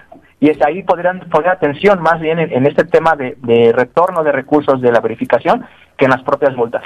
Tenemos claro, tenemos claro cuál es el padrón de quiénes son los titulares de los verificentros. Sí, ha sido complicado obtener la información, nos la han estado entregando, nosotros quisimos revisar, por ejemplo, este más eh, la experiencia que tenían, pero justo el tema de la experiencia de los verificentros no fue un tema que se pusiera en, en la competencia para elegirlos, eh, realmente todos los verificentros eh, no tenían experiencia, son nuevos, cuando había competidores que tenían ya experiencia de años en la, en la verificación, entonces eh, pues todavía no está muy claro el proceso de cancelación, eso no nos han entregado, por qué se cancelaron los anteriores verificentros y el procedimiento de, de entrega de estos, eh, pues también todavía está un poco complicado de revisar. Perdón, eh, Roberto, entonces nada más para que la ciudadanía entienda. X cuesta el holograma, no sé cuánto le cuesta al Estado, ¿no? de acuerdo a lo que entendemos, aquí se compra siempre lo más caro. Y ese holograma eh, lo brinda al particular que tiene la concesión, ¿es correcto? ¿Vamos bien? Sí, sí es correcto. Y de lo que entra en la verificación, el particular no le regresa un solo centavo al Estado. Poquito. No, no hay, no se regresa nada. Hay un concepto ahí por, No hay por, ejemplo, los verificentros por registrar a, uno de, sus, de su personal paga una cuota al gobierno del estado por por eh, la, digamos la licencia o el permiso de ese de ese módulo que verifica o de esa máquina que verifica esa computadora paga un paga un cierto recurso, pero la verdad es que es mínimo lo que ingresa en comparación a todo el, el- A todo lo que gana. 400 millones de pesos. ¿Qué tema estás planteando? Eh? Empezamos con seguridad. Que Eso no es otra estafa. ¿Y qué tema Otro fraude al Estado. Sí, y es que no se trata, o sea, ahí hay propuestas, ¿no? Ahora, la pregunta sería- Más recursos para que, el go- no es nada más el tema de, de criticar y que hay que gastar acá y luego acá, sino también el tema es de cómo podemos hacer que el gobierno del Estado pueda tener recursos, para poderlos invertir bien, ¿no? Entonces la pregunta sería, si el Estado no ve un solo centavo de ese dinero, pues que los diputados le aprieten el precio que cueste 200 pues la verificación, o 600, al final del día es un negocio que está perfecto que la gente haga negocio, pero no a costilla de todos nosotros, Con ¿no? una concesión del Estado. Cosa- Y que el Estado no tenga ningún beneficio es un absurdo. Uy, qué tema. Muchas gracias, eh, Roberto. Y obviamente cada uno de estos análisis y puntualizaciones que vayan haciendo sobre el presupuesto las podemos seguir en sus redes sociales. Cuéntanos. Sí, claro que sí, muchas gracias. Nos encuentran en Facebook como Modelo Rinde Cuentas y en Twitter como Rinde Cuentas More. Muchas Muy bien, gracias, muy, buenos días y felicidades como siempre por el análisis tan puntual que hacen sobre Pues eh, los números ¿no? y los presupuestos en torno al estado de Morelos, ¿no? Se preocupa. Qué Y se ocupa. se Sí, preocupa. muchas gracias, buenos El días. tema de seguridad es de no tener Mauser. O sea, no ponerle la atención, se llenan de boca, se llenan la boca de discurso y demás. Ahorita queriendo apretar a Cuernavaca para que venga al mando. Por el coordinado. dinero, güey. Exacto. Pero que le pongan más lana, Juanjo. Es ¿Más lana para qué, cabrón? Para, para que A ellos que, que- policías, que regresen. claro. Nah, joder. no ve lo de la verificación. No, bueno, y este no es- querían este reemplacamiento. Y todo es igual. sí, sí, pero te digo que es el burro y detrás los borregos. ¿Por qué no nos damos cuenta que vamos detrás de un burro? Este tema de la verificación. y de- y es nos un gran salimos tema, de ¿eh? ese. Los No. borregos con holograma carísimo, ¿no? Claro, Aparte, cabrón. En este caso. o sea, y nos jode, punto. pero Mm. seguimos igual. Mira, Andrés Manuel, Andrés Manuel, eh, es como mi caso. Mi padre tuvo cuatro hijos, a los cuatro nos quería, aunque yo fuese la oveja negra, güey. ¿Sí? ¿Estás seguro que te quería? Sí, Ah. es verdad, güey. O sea, Estabas en su corral, ¿no? es lo mismo. Pero te disciplinó. Sí, bueno, pero me decía, cabrón, yo le, yo le amo a Juanjo. Es más, creo que me cuidaba más que a nadie, güey. Pues sí, porque Pues le es lo mismo que le- este güey. generabas... Pero cabrón, la Pero culpa ni es su hijo, ni tiene por qué Pero la culpa es por nuestra. sobre los morelenses. Que o la sea, culpa no, es nuestra, No aplica, joder. porque los gobiernos ¿Cómo no, no? deben ser paternalistas, ¿no? Mira, pues te está no. diciendo, a ver, Andrés Manuel lo elegimos para otra cosa, no, No. para papachar al no, no, gobernador. no, pero te está diciendo ahora, Roberto, bien claro. ¿Cuántos verificentros hay? No, no lo sé. Ahí sí los no que lo- haya. Todo lo que pagamos se lo quedan los, pri- los particulares. ¿Por qué, cabrón? ¿Por qué somos tan burros? No, no tan burros, tan borregos. ¿Por qué? Estoy impactado, eso Por sí, eso, o sea, güey. yo pensé o que... sea, que- y es negocio de la cuadrilla de Sí, Víctor porque el Mercado, punto también güey. es quiénes son esos particulares. Y- y se Eso sería lo interesante. a Pero investiga, ¿no? Investiguen quiénes Te tienen doy los el holograma, te doy güey. todo, Viri. Es ¿Haz dinero. negocio tú? Claro. No, no, bueno, yo como Estado utilizo los bienes públicos para sancionar, para detener, Claro, para, o sea, y el beneficio lo se que lo le cuesta al Estado, ¿eh? privado. Impresión. Pero Este es un nosotros, dato. pero ¿quién es el borrego? El que va a verificar, a ver- veri- verificar, Porque si no te sale más caro. Sí, sí, Por eso- Por vas a persiguiendo. pero verificar. sabemos que nos acaba de decir Roberto que Roberto no es la palabra de Dios, pero es el que No, pide la pues, no información. Es quien tiene Se un la da San Pedro. concreto, Sí, claro. Se la da San Pedro la información y San Pedro le dice de los verificentros no regresa nada al, al- al- al- al- al pueblo. Hombre, no me jodan. Son las ocho y con seguimos de borrego. 400 Volvemos. millones. ¿Entre Cabrón. cuántos? Gracias por continuar con nosotros. Estamos de regreso. Son las 8 con 15 de la mañana. Desafortunadamente, en la nota violenta de cada mañana, No. iniciamos en Cuernavaca con un hombre que de entrada se reporta herido de bala entre la colonia Federación y Lomas de Cortés, justo en las inmediaciones de este lugar de venta de alcohol conocido como el Portón Rojo. Hay algunas personas que ya reportan eh, pero todavía es extraoficial que ah, ya habría perdido la vida este Sí, hombre que ayer- fue herido aproximadamente a las 7 de la mañana. A otro chico que le mata- que le dispararon en un taxi o en un eso, ¿qué pasó? En ¿Falleció? el El día de ayer, ¿sabes taxi. que no tengo la, En un, el eh, dato? el Uber En el Zócalo, en ¿no? el Zócalo, Ujú, murió. exactamente. Todavía no, Ah, no, ten- se corrobora esa información, pero lo da- dábamos cuenta acá que fue Que muy fue un temprano tiro en la cabeza precisamente. que le dieron. ¿no? 5.20 de la mañana. Exacto. Que había por ahí también versiones encontradas. Algunos hablan de que eh, fue- le dispararon en Avenida Cuauhtémoc y que alcanzó a avanzar y llega hasta el Zócalo de Cuernavaca. A yo hubiera pedir seguro, información, Pero, ¿no? En fin. Exactamente, dentro de la persecución que se habla vivió en esta avenida Cuauhtémoc, aunque otros apuntan a a que sí los disparos eh, fueron directamente en las inmediaciones del Zócalo de Cuernavaca, justo cuando estaba esperando al pasajero que le había llamado. Al Zócalo, ¿no? ahí está el Palacio de Gobierno. Frente a ¿Ah, sí? Palacio ¿A de poco? En Gobierno, Zócalo, frente a. Plaza de Ahí es Armas. donde despacha- Ay, pero tú crees que vas a encontrar a las 5 de la mañana a Cuauhtémoc bueno, a las Blanco 5 ahí, ni a ninguna hora, digo, por Dios. No, pero despacha, digo, la de los periódicos. Sí, y los, de los tacos Y los que te limpian los zapatos Ah. Hasta el Eso de me los, refiero, ¿qué hasta pensabas? el de ¿Que ibas a los raspados llega más temprano. Eh, pero bueno, vamos a hablar de otros temas. Ya nos acompaña en cabina la maestra Marcela Hersch. Bienvenida, muy buenos días, doctora. Gracias, buenos días a todos. Hola. Profesora del SEMA. Eh, ¿Todavía o ya no? ¿Todavía? No, fui director en dos ocasiones, Ok, en el 2000 y en el 2009. perfecto. También nos acompaña Ursus Juárez. Bienvenido, muy buenos días. Muy buenos días, En tu muchas caso. gracias. Este, maestro también de- del SEMA y preocupado de la comunidad cultural de aquí de, de Morelos, de que, pues bueno, ante este clima de violencia que ustedes anuncian, pues que no se le ponga atención a la cultura y al arte, que es uno de nuestros valores. Marcela, de entrada, danos un contexto para el público. ¿Qué es el SEMA? El SEMA es el Centro Morelense de las Artes, que es la continuación del IRBAC, Instituto Regional de Bellas Artes, que empezó por ahí de 1948 con el maestro Jorge Cázares y el maestro Víctor Manuel Contreras. y una comunidad de artistas prominentes de aquí del estado de Morelos. Y entonces su- recibieron subsidio de Bellas Artes a nivel federal Y en el periodo de Mercedes Iturbe, que fue una gran agente cultural Estamos hablando del que... gobierno de Carrillo Lea aproximadamente, Sí. ¿no? Sí. Ujú. Desgraciadamente el periodo de ella eh, terminó a los tres años cuando quitaron a Carrillo Lea. Al cuarto y al cuarto año.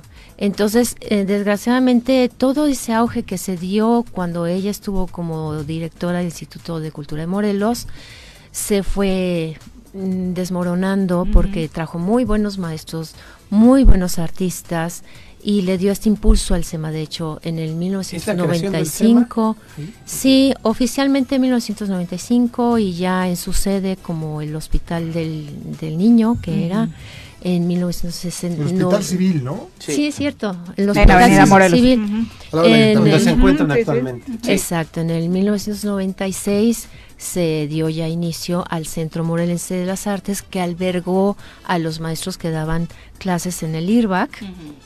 Y entonces empezó con una generación de maestros muy buenos, todos en su campo. Y a los pocos años se inició la carrera de artes plásticas. Y años después la licenciatura se convirtió en licenciatura. Eh, ma- años más tarde empezó la licenciatura de música, eh, después la de teatro, después la de danza y por último la de letras. Entonces, eh, pues es solamente un centro, centro de estudios, pero ya tiene un nivel superior, de educación superior. Ya es una universidad, pero no se le ha permitido cambiar el nombre, no se le ha dado el subsidio necesario, de lo cual Ursus tiene mucho más datos. Y mm, ha sido una serie de esfuerzos increíbles para apoyar a los alumnos que se inscriben. ¿De quién depende? ¿Del, Del- del gobierno del, Del Estado? gobierno del Estado. Sí, de la Secretaría de Cultura, de Turismo y Cultura actualmente, pero No, ha tenido... Ya no es secretaría, ¿no? No, Sí. la- Sí. eh, De O sea, se fusionó. Es que antes era solo cultura, ¿no? Con Cristina Fessler y ahora es, ahora es con la de las pizzas. eh, Julieta. Exactamente. Sí, pero ha tenido demasiados cambios, Ujú. Demasiados latigazos, diría yo, porque dependía del Instituto de Cultura de Morelos. Luego, por fuerza, un grupo de maestros de manera mm, así como eh, un poco secretiva, se pasaron a la SEP, entonces nos pasaron a la SEP cuando yo ya me estaba proponiendo como rectora con un plan UMA eh, 2010-2020, que es UMA, Universidad Morense de las Artes, pero en esa época el gobernador actual ni siquiera se dignó leer mi proyecto. Pues no sabe. No, no lee ¿Cómo cotidianamente, o sea. Pues no sabe leer. Eso fue con Adame. 2010 dice con Adame. Sí, con en, el, Adame. do- en el 2010, entonces ni siquiera leyó Era Marta mi... Ketchup, ¿no? Ahí. No. Ketchum. Sí. De Sí. Eh, cultura, ella sí. era la, la directora del Instituto Instituto, de de, Cultura. Ella era no mi- era secretaria. No, ella Es era que no mi jefa. Hasta Graco.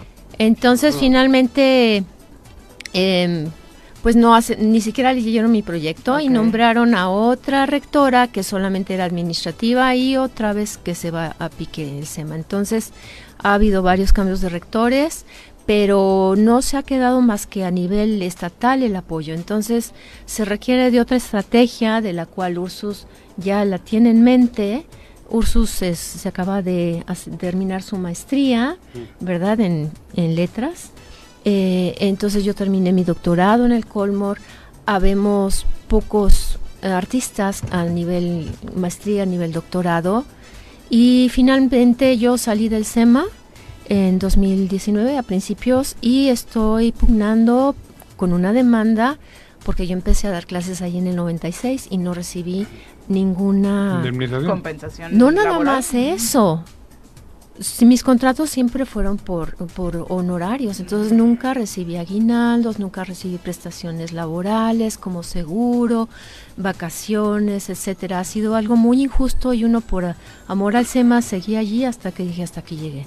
Sí, el valor eh, cultural que tiene para el Estado con toda esta historia que nos acabas de narrar, más eh, la cantidad de egresados que hay de este eh, Centro Morelense de las Artes es innegable. Pero eso, nos gustaría que nos quedara más claro un poco eh, de qué vive, cómo sobrevive vive administrativamente eh, qué está pasando con el SEMA, porque hemos escuchado reclamos de todo tipo, incluso eh, apoyados por la propia comunidad de alumnos. Así es. Bueno, eh, existe actualmente un déficit presupuestal muy alto de cerca de 7 millones. El SEMA en este momento recibe un presupuesto de 17 millones, que todo eso se va básicamente en el capítulo 1000, que son los salarios. y que curiosamente son salarios que no están reconocidos tampoco como parte de una estrategia para que haya plazas de tiempo completo. ¿Por qué? Porque este, pues los maestros se les paga, se, nos ha pagado como salarios asimilados o por honorarios, aunque bueno, hay ante pues la jurisprudencia laboral, pues este son son finalmente por eso han procedido varias demandas, ¿no? La de Sí, Marcela empleado.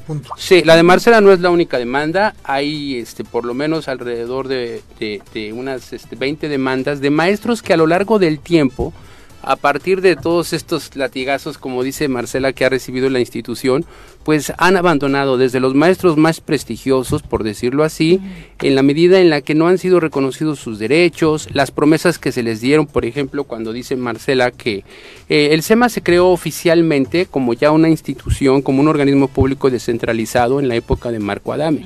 Y por eso fue que vino esta, esta transición de pasarlo del Instituto de Cultura a la Secretaría de Educación del Estado. Debo de corregir porque luego se dice, suelen decir aquí la SEP, pero no, la SEP federal no ha tenido nunca intervención. Al INE, al IE- IEBM, entonces. No, No, Eh, porque Aquí es una cuestión, básica. como ya es educación superior, entonces la relación tiene que darse a nivel institucional con eh, la subsecretaría de, de- de Educación Superior para poder tener, como varias de las instituciones de Morelos, lo que se llama un subsidio de apoyo solidario. El Colmor lo tiene, lo tiene este, otras instituciones aquí de, de la, la universidad, la UAM lo tiene, ella tiene, todas las universidades estatales tienen este, este apoyo, la el UTES, UPEMOR, todas. El USEM, demás. Así es, por eso es que se, se decidió en ese momento pasarlo a la Secretaría de Educación, porque a nivel federal el área de cultura no tiene un este una contraparte de un subsidio. Por eso cuando el gobierno de Graco lo regresa a cultura y se crea la Secretaría de Cultura, pues en términos conceptuales sí era correcta la, la, la visión, pero nunca pensó Graco o, o quienes hicieron esa, esa, ese traslado de que esto le traería Que te quedas sin subsidio. sin subsidio. Nunca han tenido, o sea, nunca se ha hecho un convenio con la federación y entonces al Estado le cuesta mucho dinero. Y un problema mayor, que es el que a mí me ha preocupado siempre, porque sí hemos hecho de todo, hemos detenido ahí la Morelos, hemos este gritado, hemos hablado. Pero de formas muy artísticas. de formas muy artísticas, ¿no? Inclusive cuando entró esta esta rectora que pues no tenía la menor idea de la cultura, este, pues también nos dimos a la tarea de ayudarla. No, ahorita no hay rector. El problema este es el más grave, ahorita es el problema más grave en todos los este, Hablas en el sexenios. gobierno Es el. En el gobierno actual. Ahorita no hay ni rector En el SEMA. en el SEMA. O sea, hay una encargada de despacho. gobierno. Ah, no. Bueno, entonces el problema eh, desde ese entonces es que tenemos en el SEMA una escuela que es del Estado, pero que a los alumnos les cobra carísimo.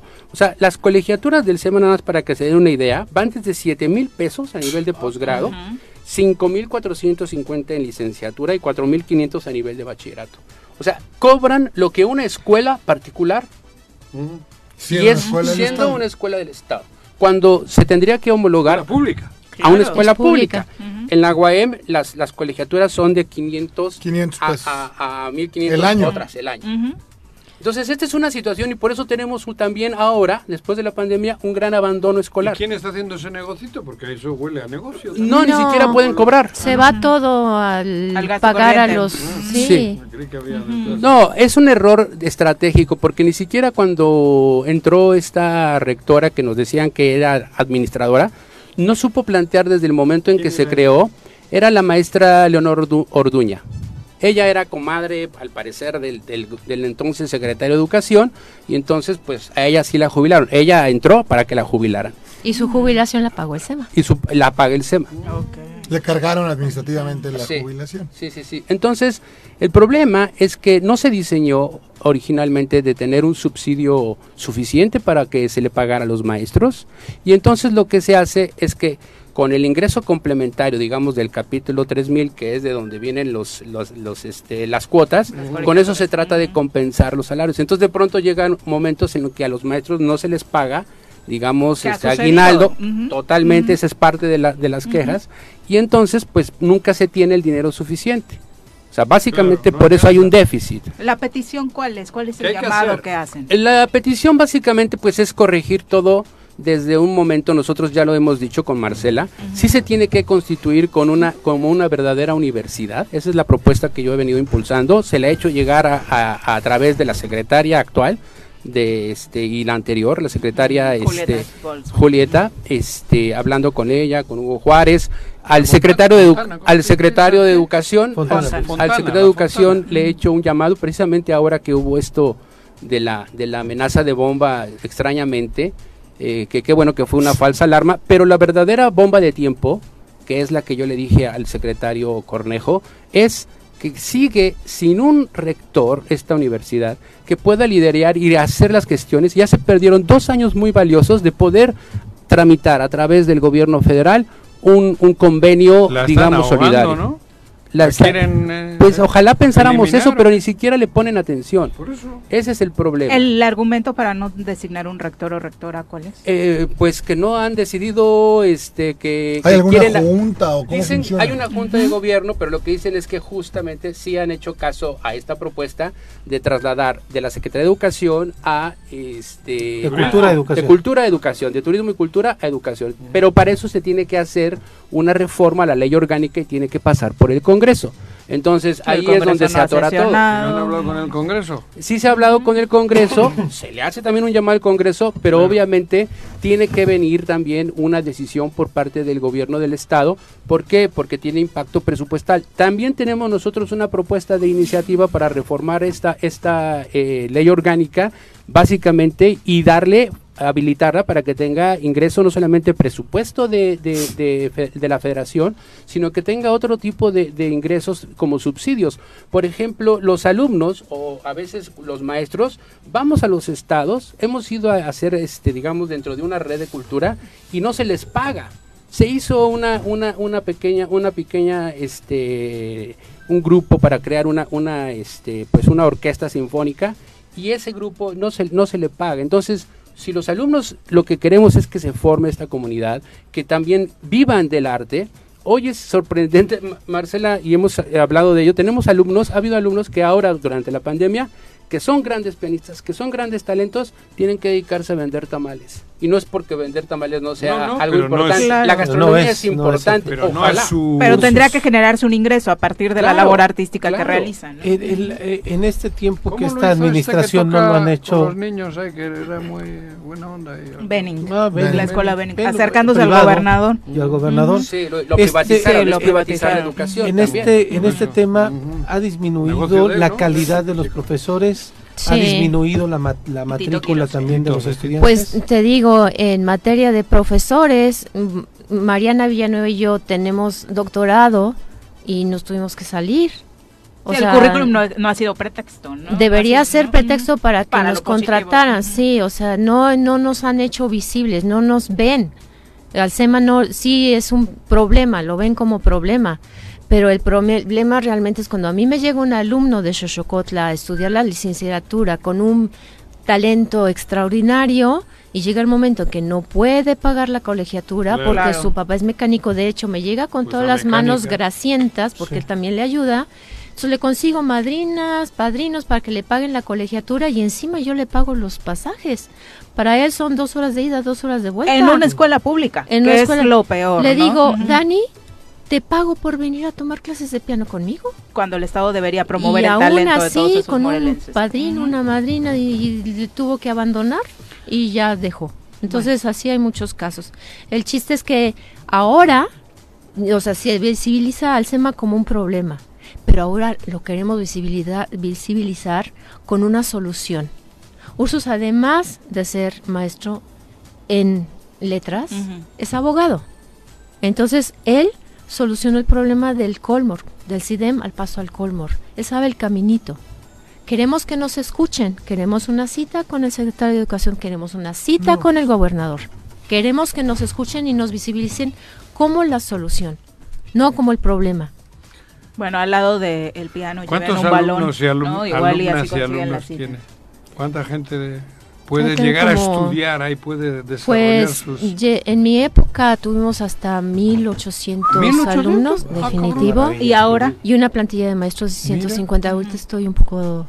tú- Sí, ahorita- Aproximadamente. ahorita ha bajado, bajó Claro. durante Sí, claro. la pandemia. Bueno, sí. No, y si no hay recursos y muchísimo. demás. Y con esas colegiaturas. Y lo que pasa es que además ya empezaron como estrategia, digamos, el actual gobierno a cobrarles vía por abogado a los alumnos. O sea, cuando las ten- les tendrían que exentar, tendría que haber un, acue- un acuerdo del gobernador donde se les eximiera porque pasó la pandemia y por eso no podían pagar sus colegiaturas muchos O sea, de no les quitaron, no les hicieron No les hicieron ningún descuento, no les hacen nada, les quieren cobrar, o sea, como como ya no tienen los recursos al abogado. al abogado. Bueno, Entonces, hasta las es escuelas una- particulares tuvieron consideraciones en Sí. estos casos. Entonces, esa es una situación, obviamente los alumnos que hacen, pues abandonan Claro. la, la escuela, si, la- si te están... este, Hay mucho abandono. mucho abandono, este, obviamente ha bajado mucho la- el nivel de los maestros, grandes maestros que había, por ejemplo en la Escuela de Artes Plásticas había una escuela, varios de los alumnos que salieron, que salieron de ahí, digamos, que se formaron con, con- con los maestros de artes este, plásticas, pues se dedican, a, se dedican a los montajes, se abrieron aquí en Cuernavaca muchas galerías, hay un buen movimiento de artistas plásticos, pero entonces ya esos maestros abandonaron.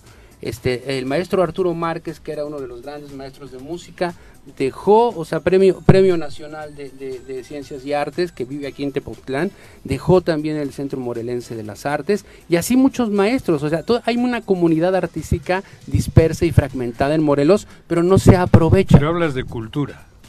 Y si hay cultura, los borregos desaparecen. Sí, claro. Mejor es tener borregos y aguantarle a un futbolista de gobernador, cabrón. Pues esa es una cuestión, o sea, la verdad es que a mí me preocupa mucho que, que, que en, este, en este país, porque no nada más es un problema estructural de este gobierno.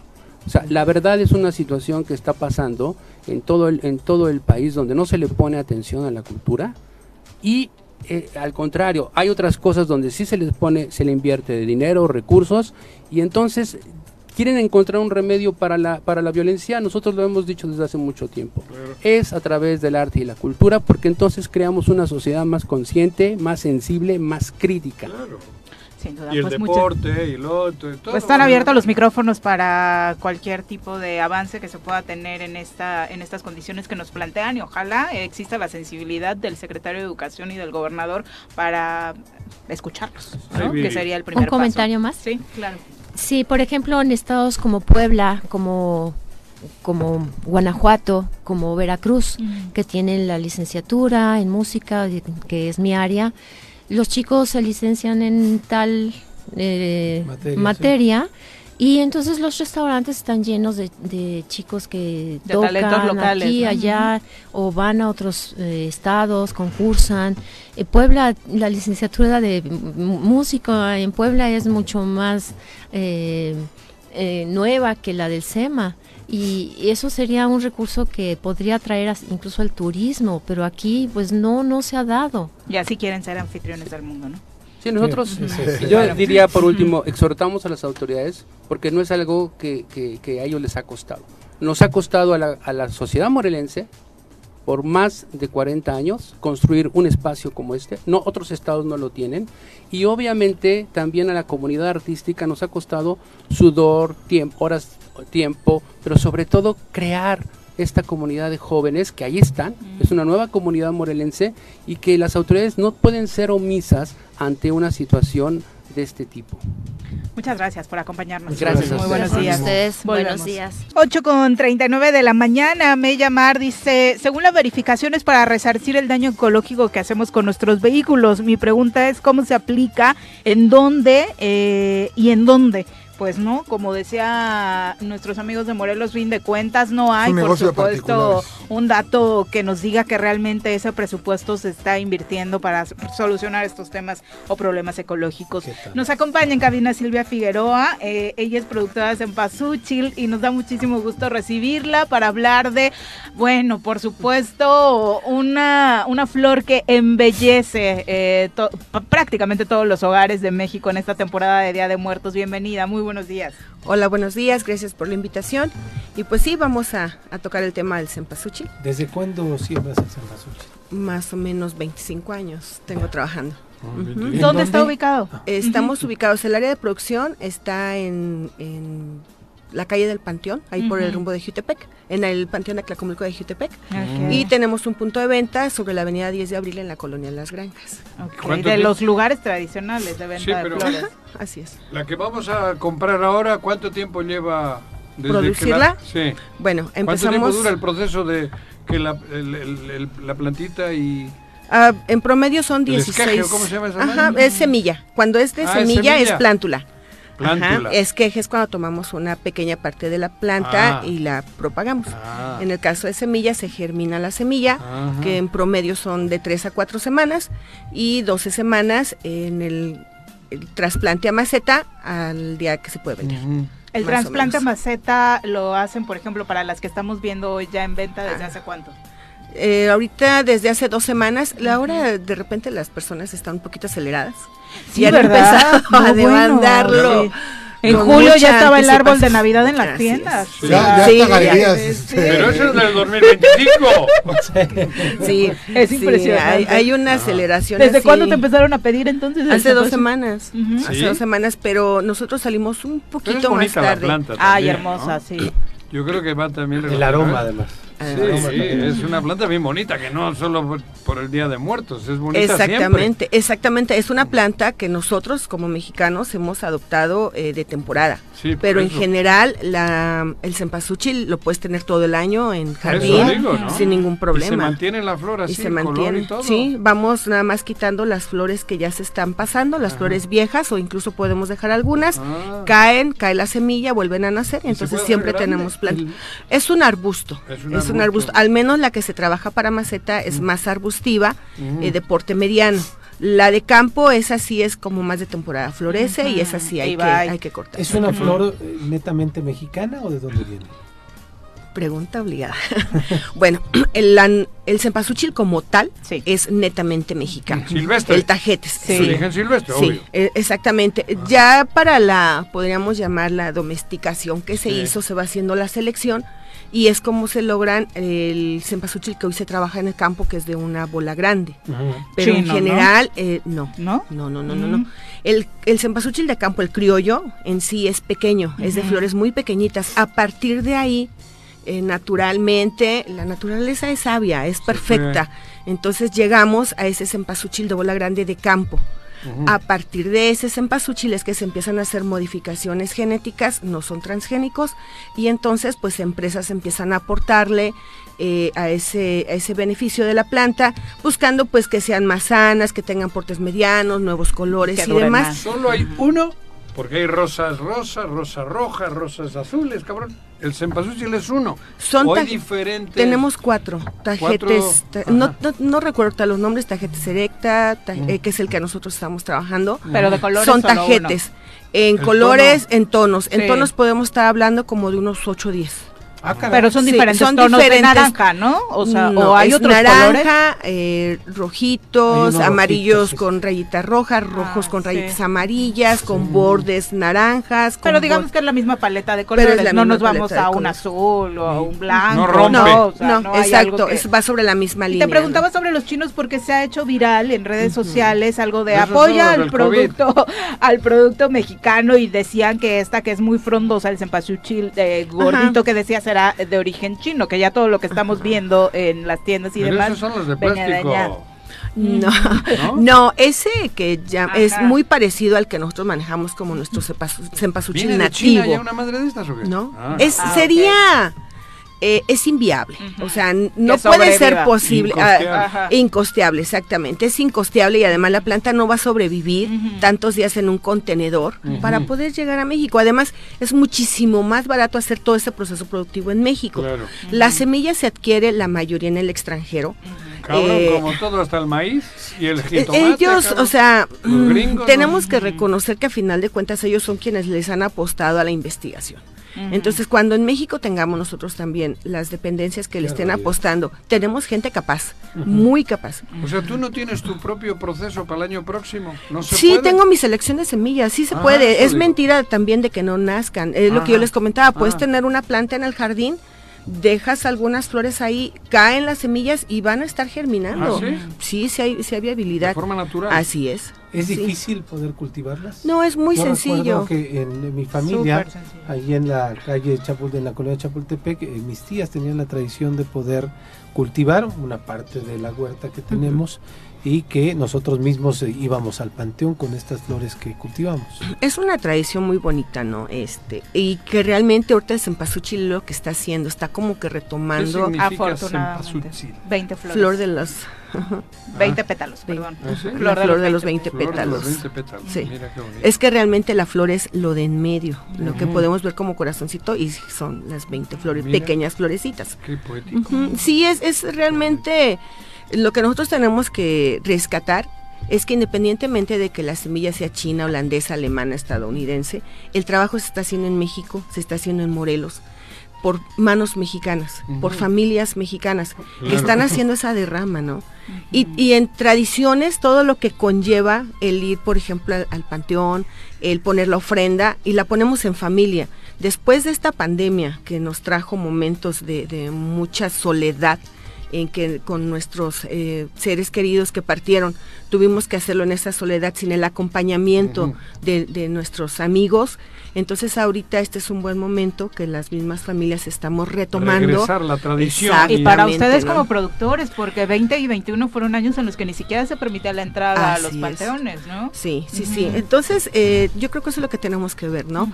Que además en cada planta que producimos los productores, valga la redundancia, pues estamos poniendo parte de todos y cada uno de nosotros, ¿no? Es trabajo, es pasión, es amor, es entrega, porque como cualquier ser vivo tiene necesidades de luz, de agua, de su fertilización que podría ser su alimento, y entonces nosotros vamos trabajando toda esa parte, ¿no? Plantas que llegan a las casas de las familias mexicanas son plantas producidas con mucho cariño, con mucha responsabilidad, y entonces, este, pues trabajemos todos en conjunto, ¿no? Y vayamos Los- adelante. ¿Los costos este año cuáles van a ser? Los más costos este año en, en promedio, nosotros eh, en mayoreo estamos en entre 15, 18 pesos. ¿La maceta? Dependiendo, sí. Sí, sí, sí. O sea, estamos hablando ¿En qué partes de Morelos se cultiva aparte de, Mm, ahorita estamos en, en Jute- bueno, en Morelos estamos en Jutepec, están produciendo en Jojutla, eh, lo que es en la parte de Tetela, en Cuautla, sí, de del, del volcán, de Tela Del del monte. También en la parte de, me parece que Miacatlán ya hay viveros, ¿Y cu- eh, en el país con quién Puertehuistla, compiten? ¿Estado de México? Puebla y Estado de México. los que Sí, de dan- hecho ellos están un poco más más arriba que nosotros. ¿Ah, sí? En, en Morel, En en Cempasúchil sí, en ¿Sí? Cempasúchil No sí, me sí, sí jodas. nos Pero es llevan. esta la franja, ¿no? Que produce más Exactamente. cempasúchil. Pero pero tampoco estamos así en el suelo, ¿no? O sea, ¿no? ahí vamos dando. Ahí ¿no? les es vamos, la- poblanos. Es la Me, competencia. me ¿no? sorprenden los climas tan dispares. Jojutla, Tetela del Monte, eh, ¿tiene esa bondad? ¿Es invernadero o qué? No, a cielo Ah, abierto. cielo abierto. Se pueden se pueden trabajar en, en invernadero, pero la mayoría la trabajamos en cielo abierto. ¿no? Ya, ¿Qué tal? Bueno, maravilloso. Sí, ¿El es riego? una ¿El riego? en riego diario. Cuando estamos Digo, en el en casa. Diario. Hay que ponerle Diario, sí, hay que ponerle diario. Si lo tenemos en el jardín, ya en el suelo, en una maceta muy grande, podemos Se puede, espaciar de la maceta cuando ya terminen las fiestas, bueno, las fiestas o todas estas cosas de los muertos y tal, ya la podemos plantar en el jardín y, y agarra. Sin problema. Así, ¿eh? Sí, sí, realmente somos nosotros quienes incluso le hemos hecho como flor de temporada y flor para los muertos. Pero es una flor que... porque la de esta Nochebuena luego se cae el rojo y ya valió madres hasta el invierno, ¿no? Hay algunas que se No, quedan, ¿eh? no. ¿El rojo sí? Ah, no, bueno, rojo los rojos sí, los rojos sí, pero Ah, podemos tener un, un arbusto verde bonito todo el sí, año. el arbusto sé que pero vive. si ahí sí Pero la- florea esta temporada. Lo que pasa es Ajá. que Nochebuena florece nada, bueno, pigmenta, porque la flor Es es lo amarillito de en medio. Claro. Entonces las hojas verdes que se pintan de rojo, esas lo hacen En con horas luz. Ellas se rigen con horas luz. Ah. Por eso nada más se pigmentan en esta temporada del año. Perfecto. Oye, ¿dónde te encontramos entonces? Cuéntanos. Avenida 10 de Abril, esquina Vicente Guerrero, en la colonia Las 14 Granjas. la plantita. Pero directamente con los productores, porque aquí tú Mayoreo. te encuentras en las calles. No, pues si quería hacer tres- negocio, de a cabrón. 3%. Oh, mentiroso. Sí, la verdad, en los puestecitos ya del centro son 3%. Pues esa es la otra parte, ¿no? Esa es la otra parte que pues, estamos generando también eh, una derrama económica directa Indirecta, quería porque pues, aquí fuera. pues adelante, luego, luego, bienvenido. Muchas gracias por acompañarnos. Gracias, gracias a ustedes. Muy buenos días. Y ahora vamos a nuestra clase de feminismo. Todo el año el No, cempasúchil, que ¿verdad no, que no? Es como- bien como difícil. las, las nochebuenas. Hay algunas nochebuenas que Algo se dan ahí mal, como salvajes. mal, Ya nos está regañando mal. doña Silvia que nos pasa sus tips. Bueno, Bienvenida. pues Hay eh, que regar como al Buenos amor. días. Ah. Trae unos chistes Hay que buenísimos. cagarla, yo pero es regarla. Hay que regarla. Este estando pero anda ¿Por con qué todo, regarla y ¿eh? cagarla viene de ser lo mismo? Tú que sabes esas cosas. Mm, ¿Yo? ¿Por, por qué tendría yo que saber? la La regaste. ¿Qué quiere decir? Pues también la cagaste. No, Pues- pero ese es más grande el error. Cuando grande. Sí. Ah, bueno. Tú eres el holandés, ¿no? ¿Eh? Tú eres el holandés. No. Holanda regando le cagando. No me has sabido. No, pues no sé. La verdad no sé por qué El se holandés. utilizan Porque esas el regar es en positivo. Pero lo que sí sé es lo que vengo a platicarte el día de hoy. A ver. Y hoy ¿Y de vamos a hablar ¿Andamos del bien? cambio del horario. ¿De, de humor? ¿Y de No, es que ya es tarde. Cambio No, ya me citaron aquí a las 5, 8.35 y mira que Ah, estoy Por entrando. culpa de Juan. No, no, pero había mucha Nunca gente. llega tarde.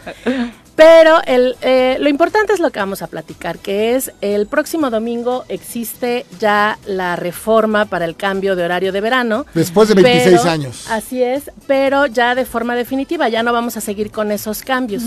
Y a partir de esta aprobación en la Cámara de Diputados, lo que resultó pues es que hubo una eh, manifestación de muchas mujeres diciendo que ese cambio de horario le iba a afectar a las mujeres específicamente porque entre más tarde sales, pues más oscuro está y la violencia y la delincuencia pues iba a estar mucho más presente y obviamente íbamos a estar mucho más en Vulnerable. riesgo.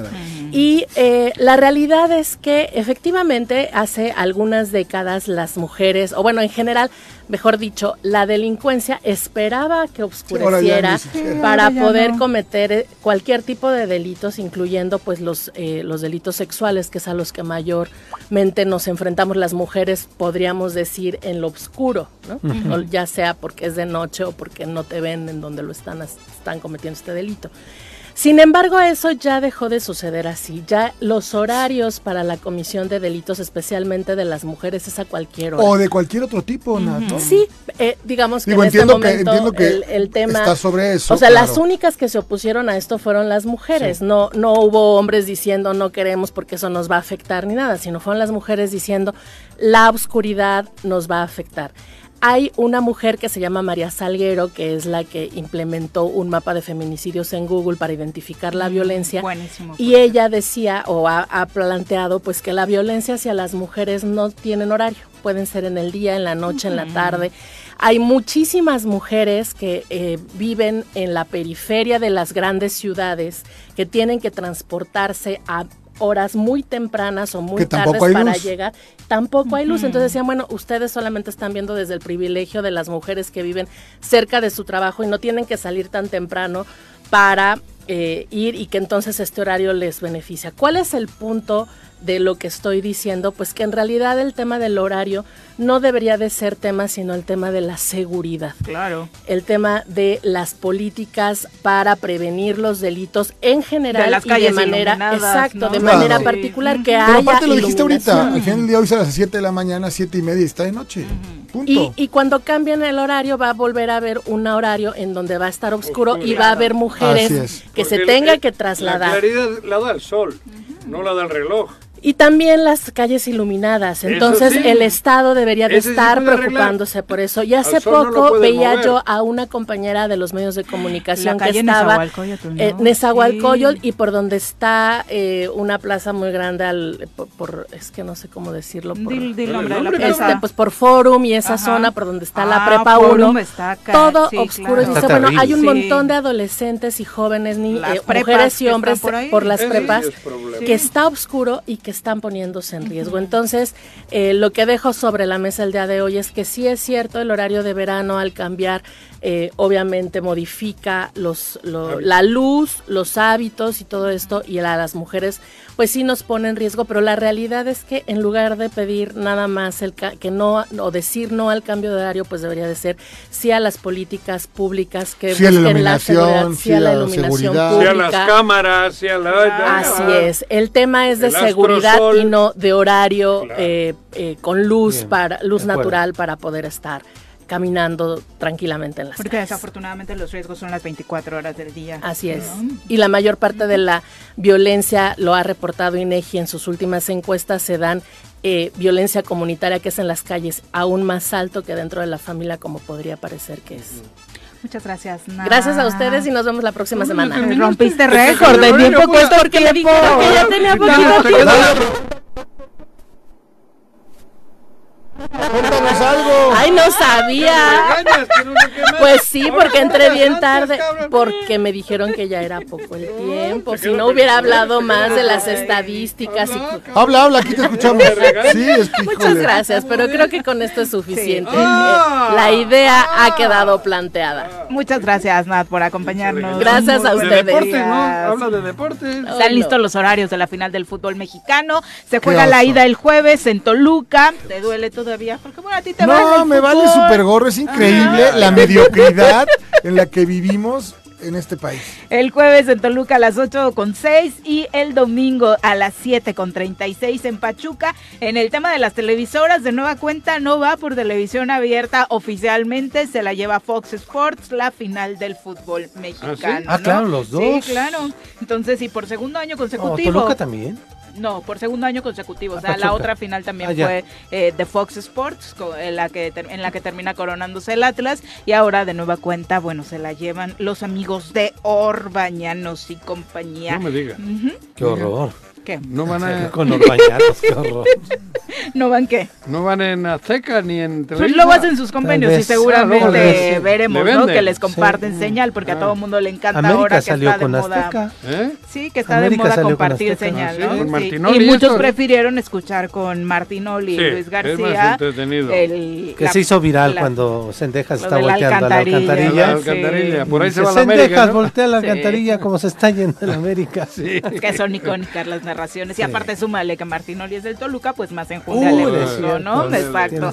En los cuartos de final de la Liga MX Femenil, Chivas contra Cruz Azul. Ándale. También está eh, Pachuca contra Rayadas, Tigres contra Toluca y América contra las Cholas. Eh, ¿Cómo se van a jugar los cuartos de final Y hoy en esta Champions. liguilla? Hay Champions, exactamente. Hoy no eh, juegan desde el las Barça, mañana hoy 11 juegan el Madrid y el 45, Manchester ¿no? City, por lo que he leído por ahí. Sí, desde las Bueno, 11.45 más, ¿no? tenemos actividad hoy en la Champions Mañana el League. Barça el París tiene- contra el Maccabi Haifa a las 2 de la tarde, el Leipzig contra el Real Madrid hoy y el Dortmund contra el Manchester City dentro de los Ese partidos tiene que su chistecito, atención, ¿no? ese Dortmund Manchester. Ahí jugaba Ha- Haaland, ¿no? ¿Cómo se llama este? En el Dortmund. en el Manchester City. Pero ah, jugaba sí, del jugaba en el Dortmund. Dortmund. Borussia sí, sí, Dortmund, sí, ¿no? Juega Ajá. contra su ex equipo. Bueno. Pero bueno, anda en plan goleador, seguramente se los vacuna, como dices tú. Ya nos vamos, mi querido Jorge, en el americano, ¿qué pasó este fin de semana? Ayer que es el único tema del pone- que te ayer gusta hablar. Chicago le pone una golpiza a los Patriotas de Inglaterra. ¿Ah, sí? Ganan los vaqueros normal y todo. No, muy, está muy rara la NFL. Ya es normal que ganen los vaqueros. Claramente, o sea, por eso sí es supuesto. raro. Eso sí es Eso raro. no, ya sí. es súper normal. ¿Ah, sí? ¿Eso es todo lo que traes? Pues sí, la verdad es que no vengo preparado para los De deportes. Checo Solo Pérez para tampoco nos vas a hablar. a No, Manuel, cabrón. No, yo no, es que estás ¿Cómo equivocado, no? Te entrenas Juanqui. toda la semana para venir a ¿Qué? tarugadas. No, solito el hombre da todo el tema para que Ya uno- nos vamos. Pepe, muy buenos días. Vámonos, que tengan excelente martes. Jorge, gracias por acompañarnos, De parte. Rece, vayas a descansar. Ya nos vamos. Que tenga excelente martes. Los esperamos mañana en punto de las 7. Pues así es esto. Esta fue la revista informativa más importante del centro del país. El Choro Matutino. Por lo pronto, el Choro Matutino. A bailar y a gozar, porque el Choro Matutino se va a acabar.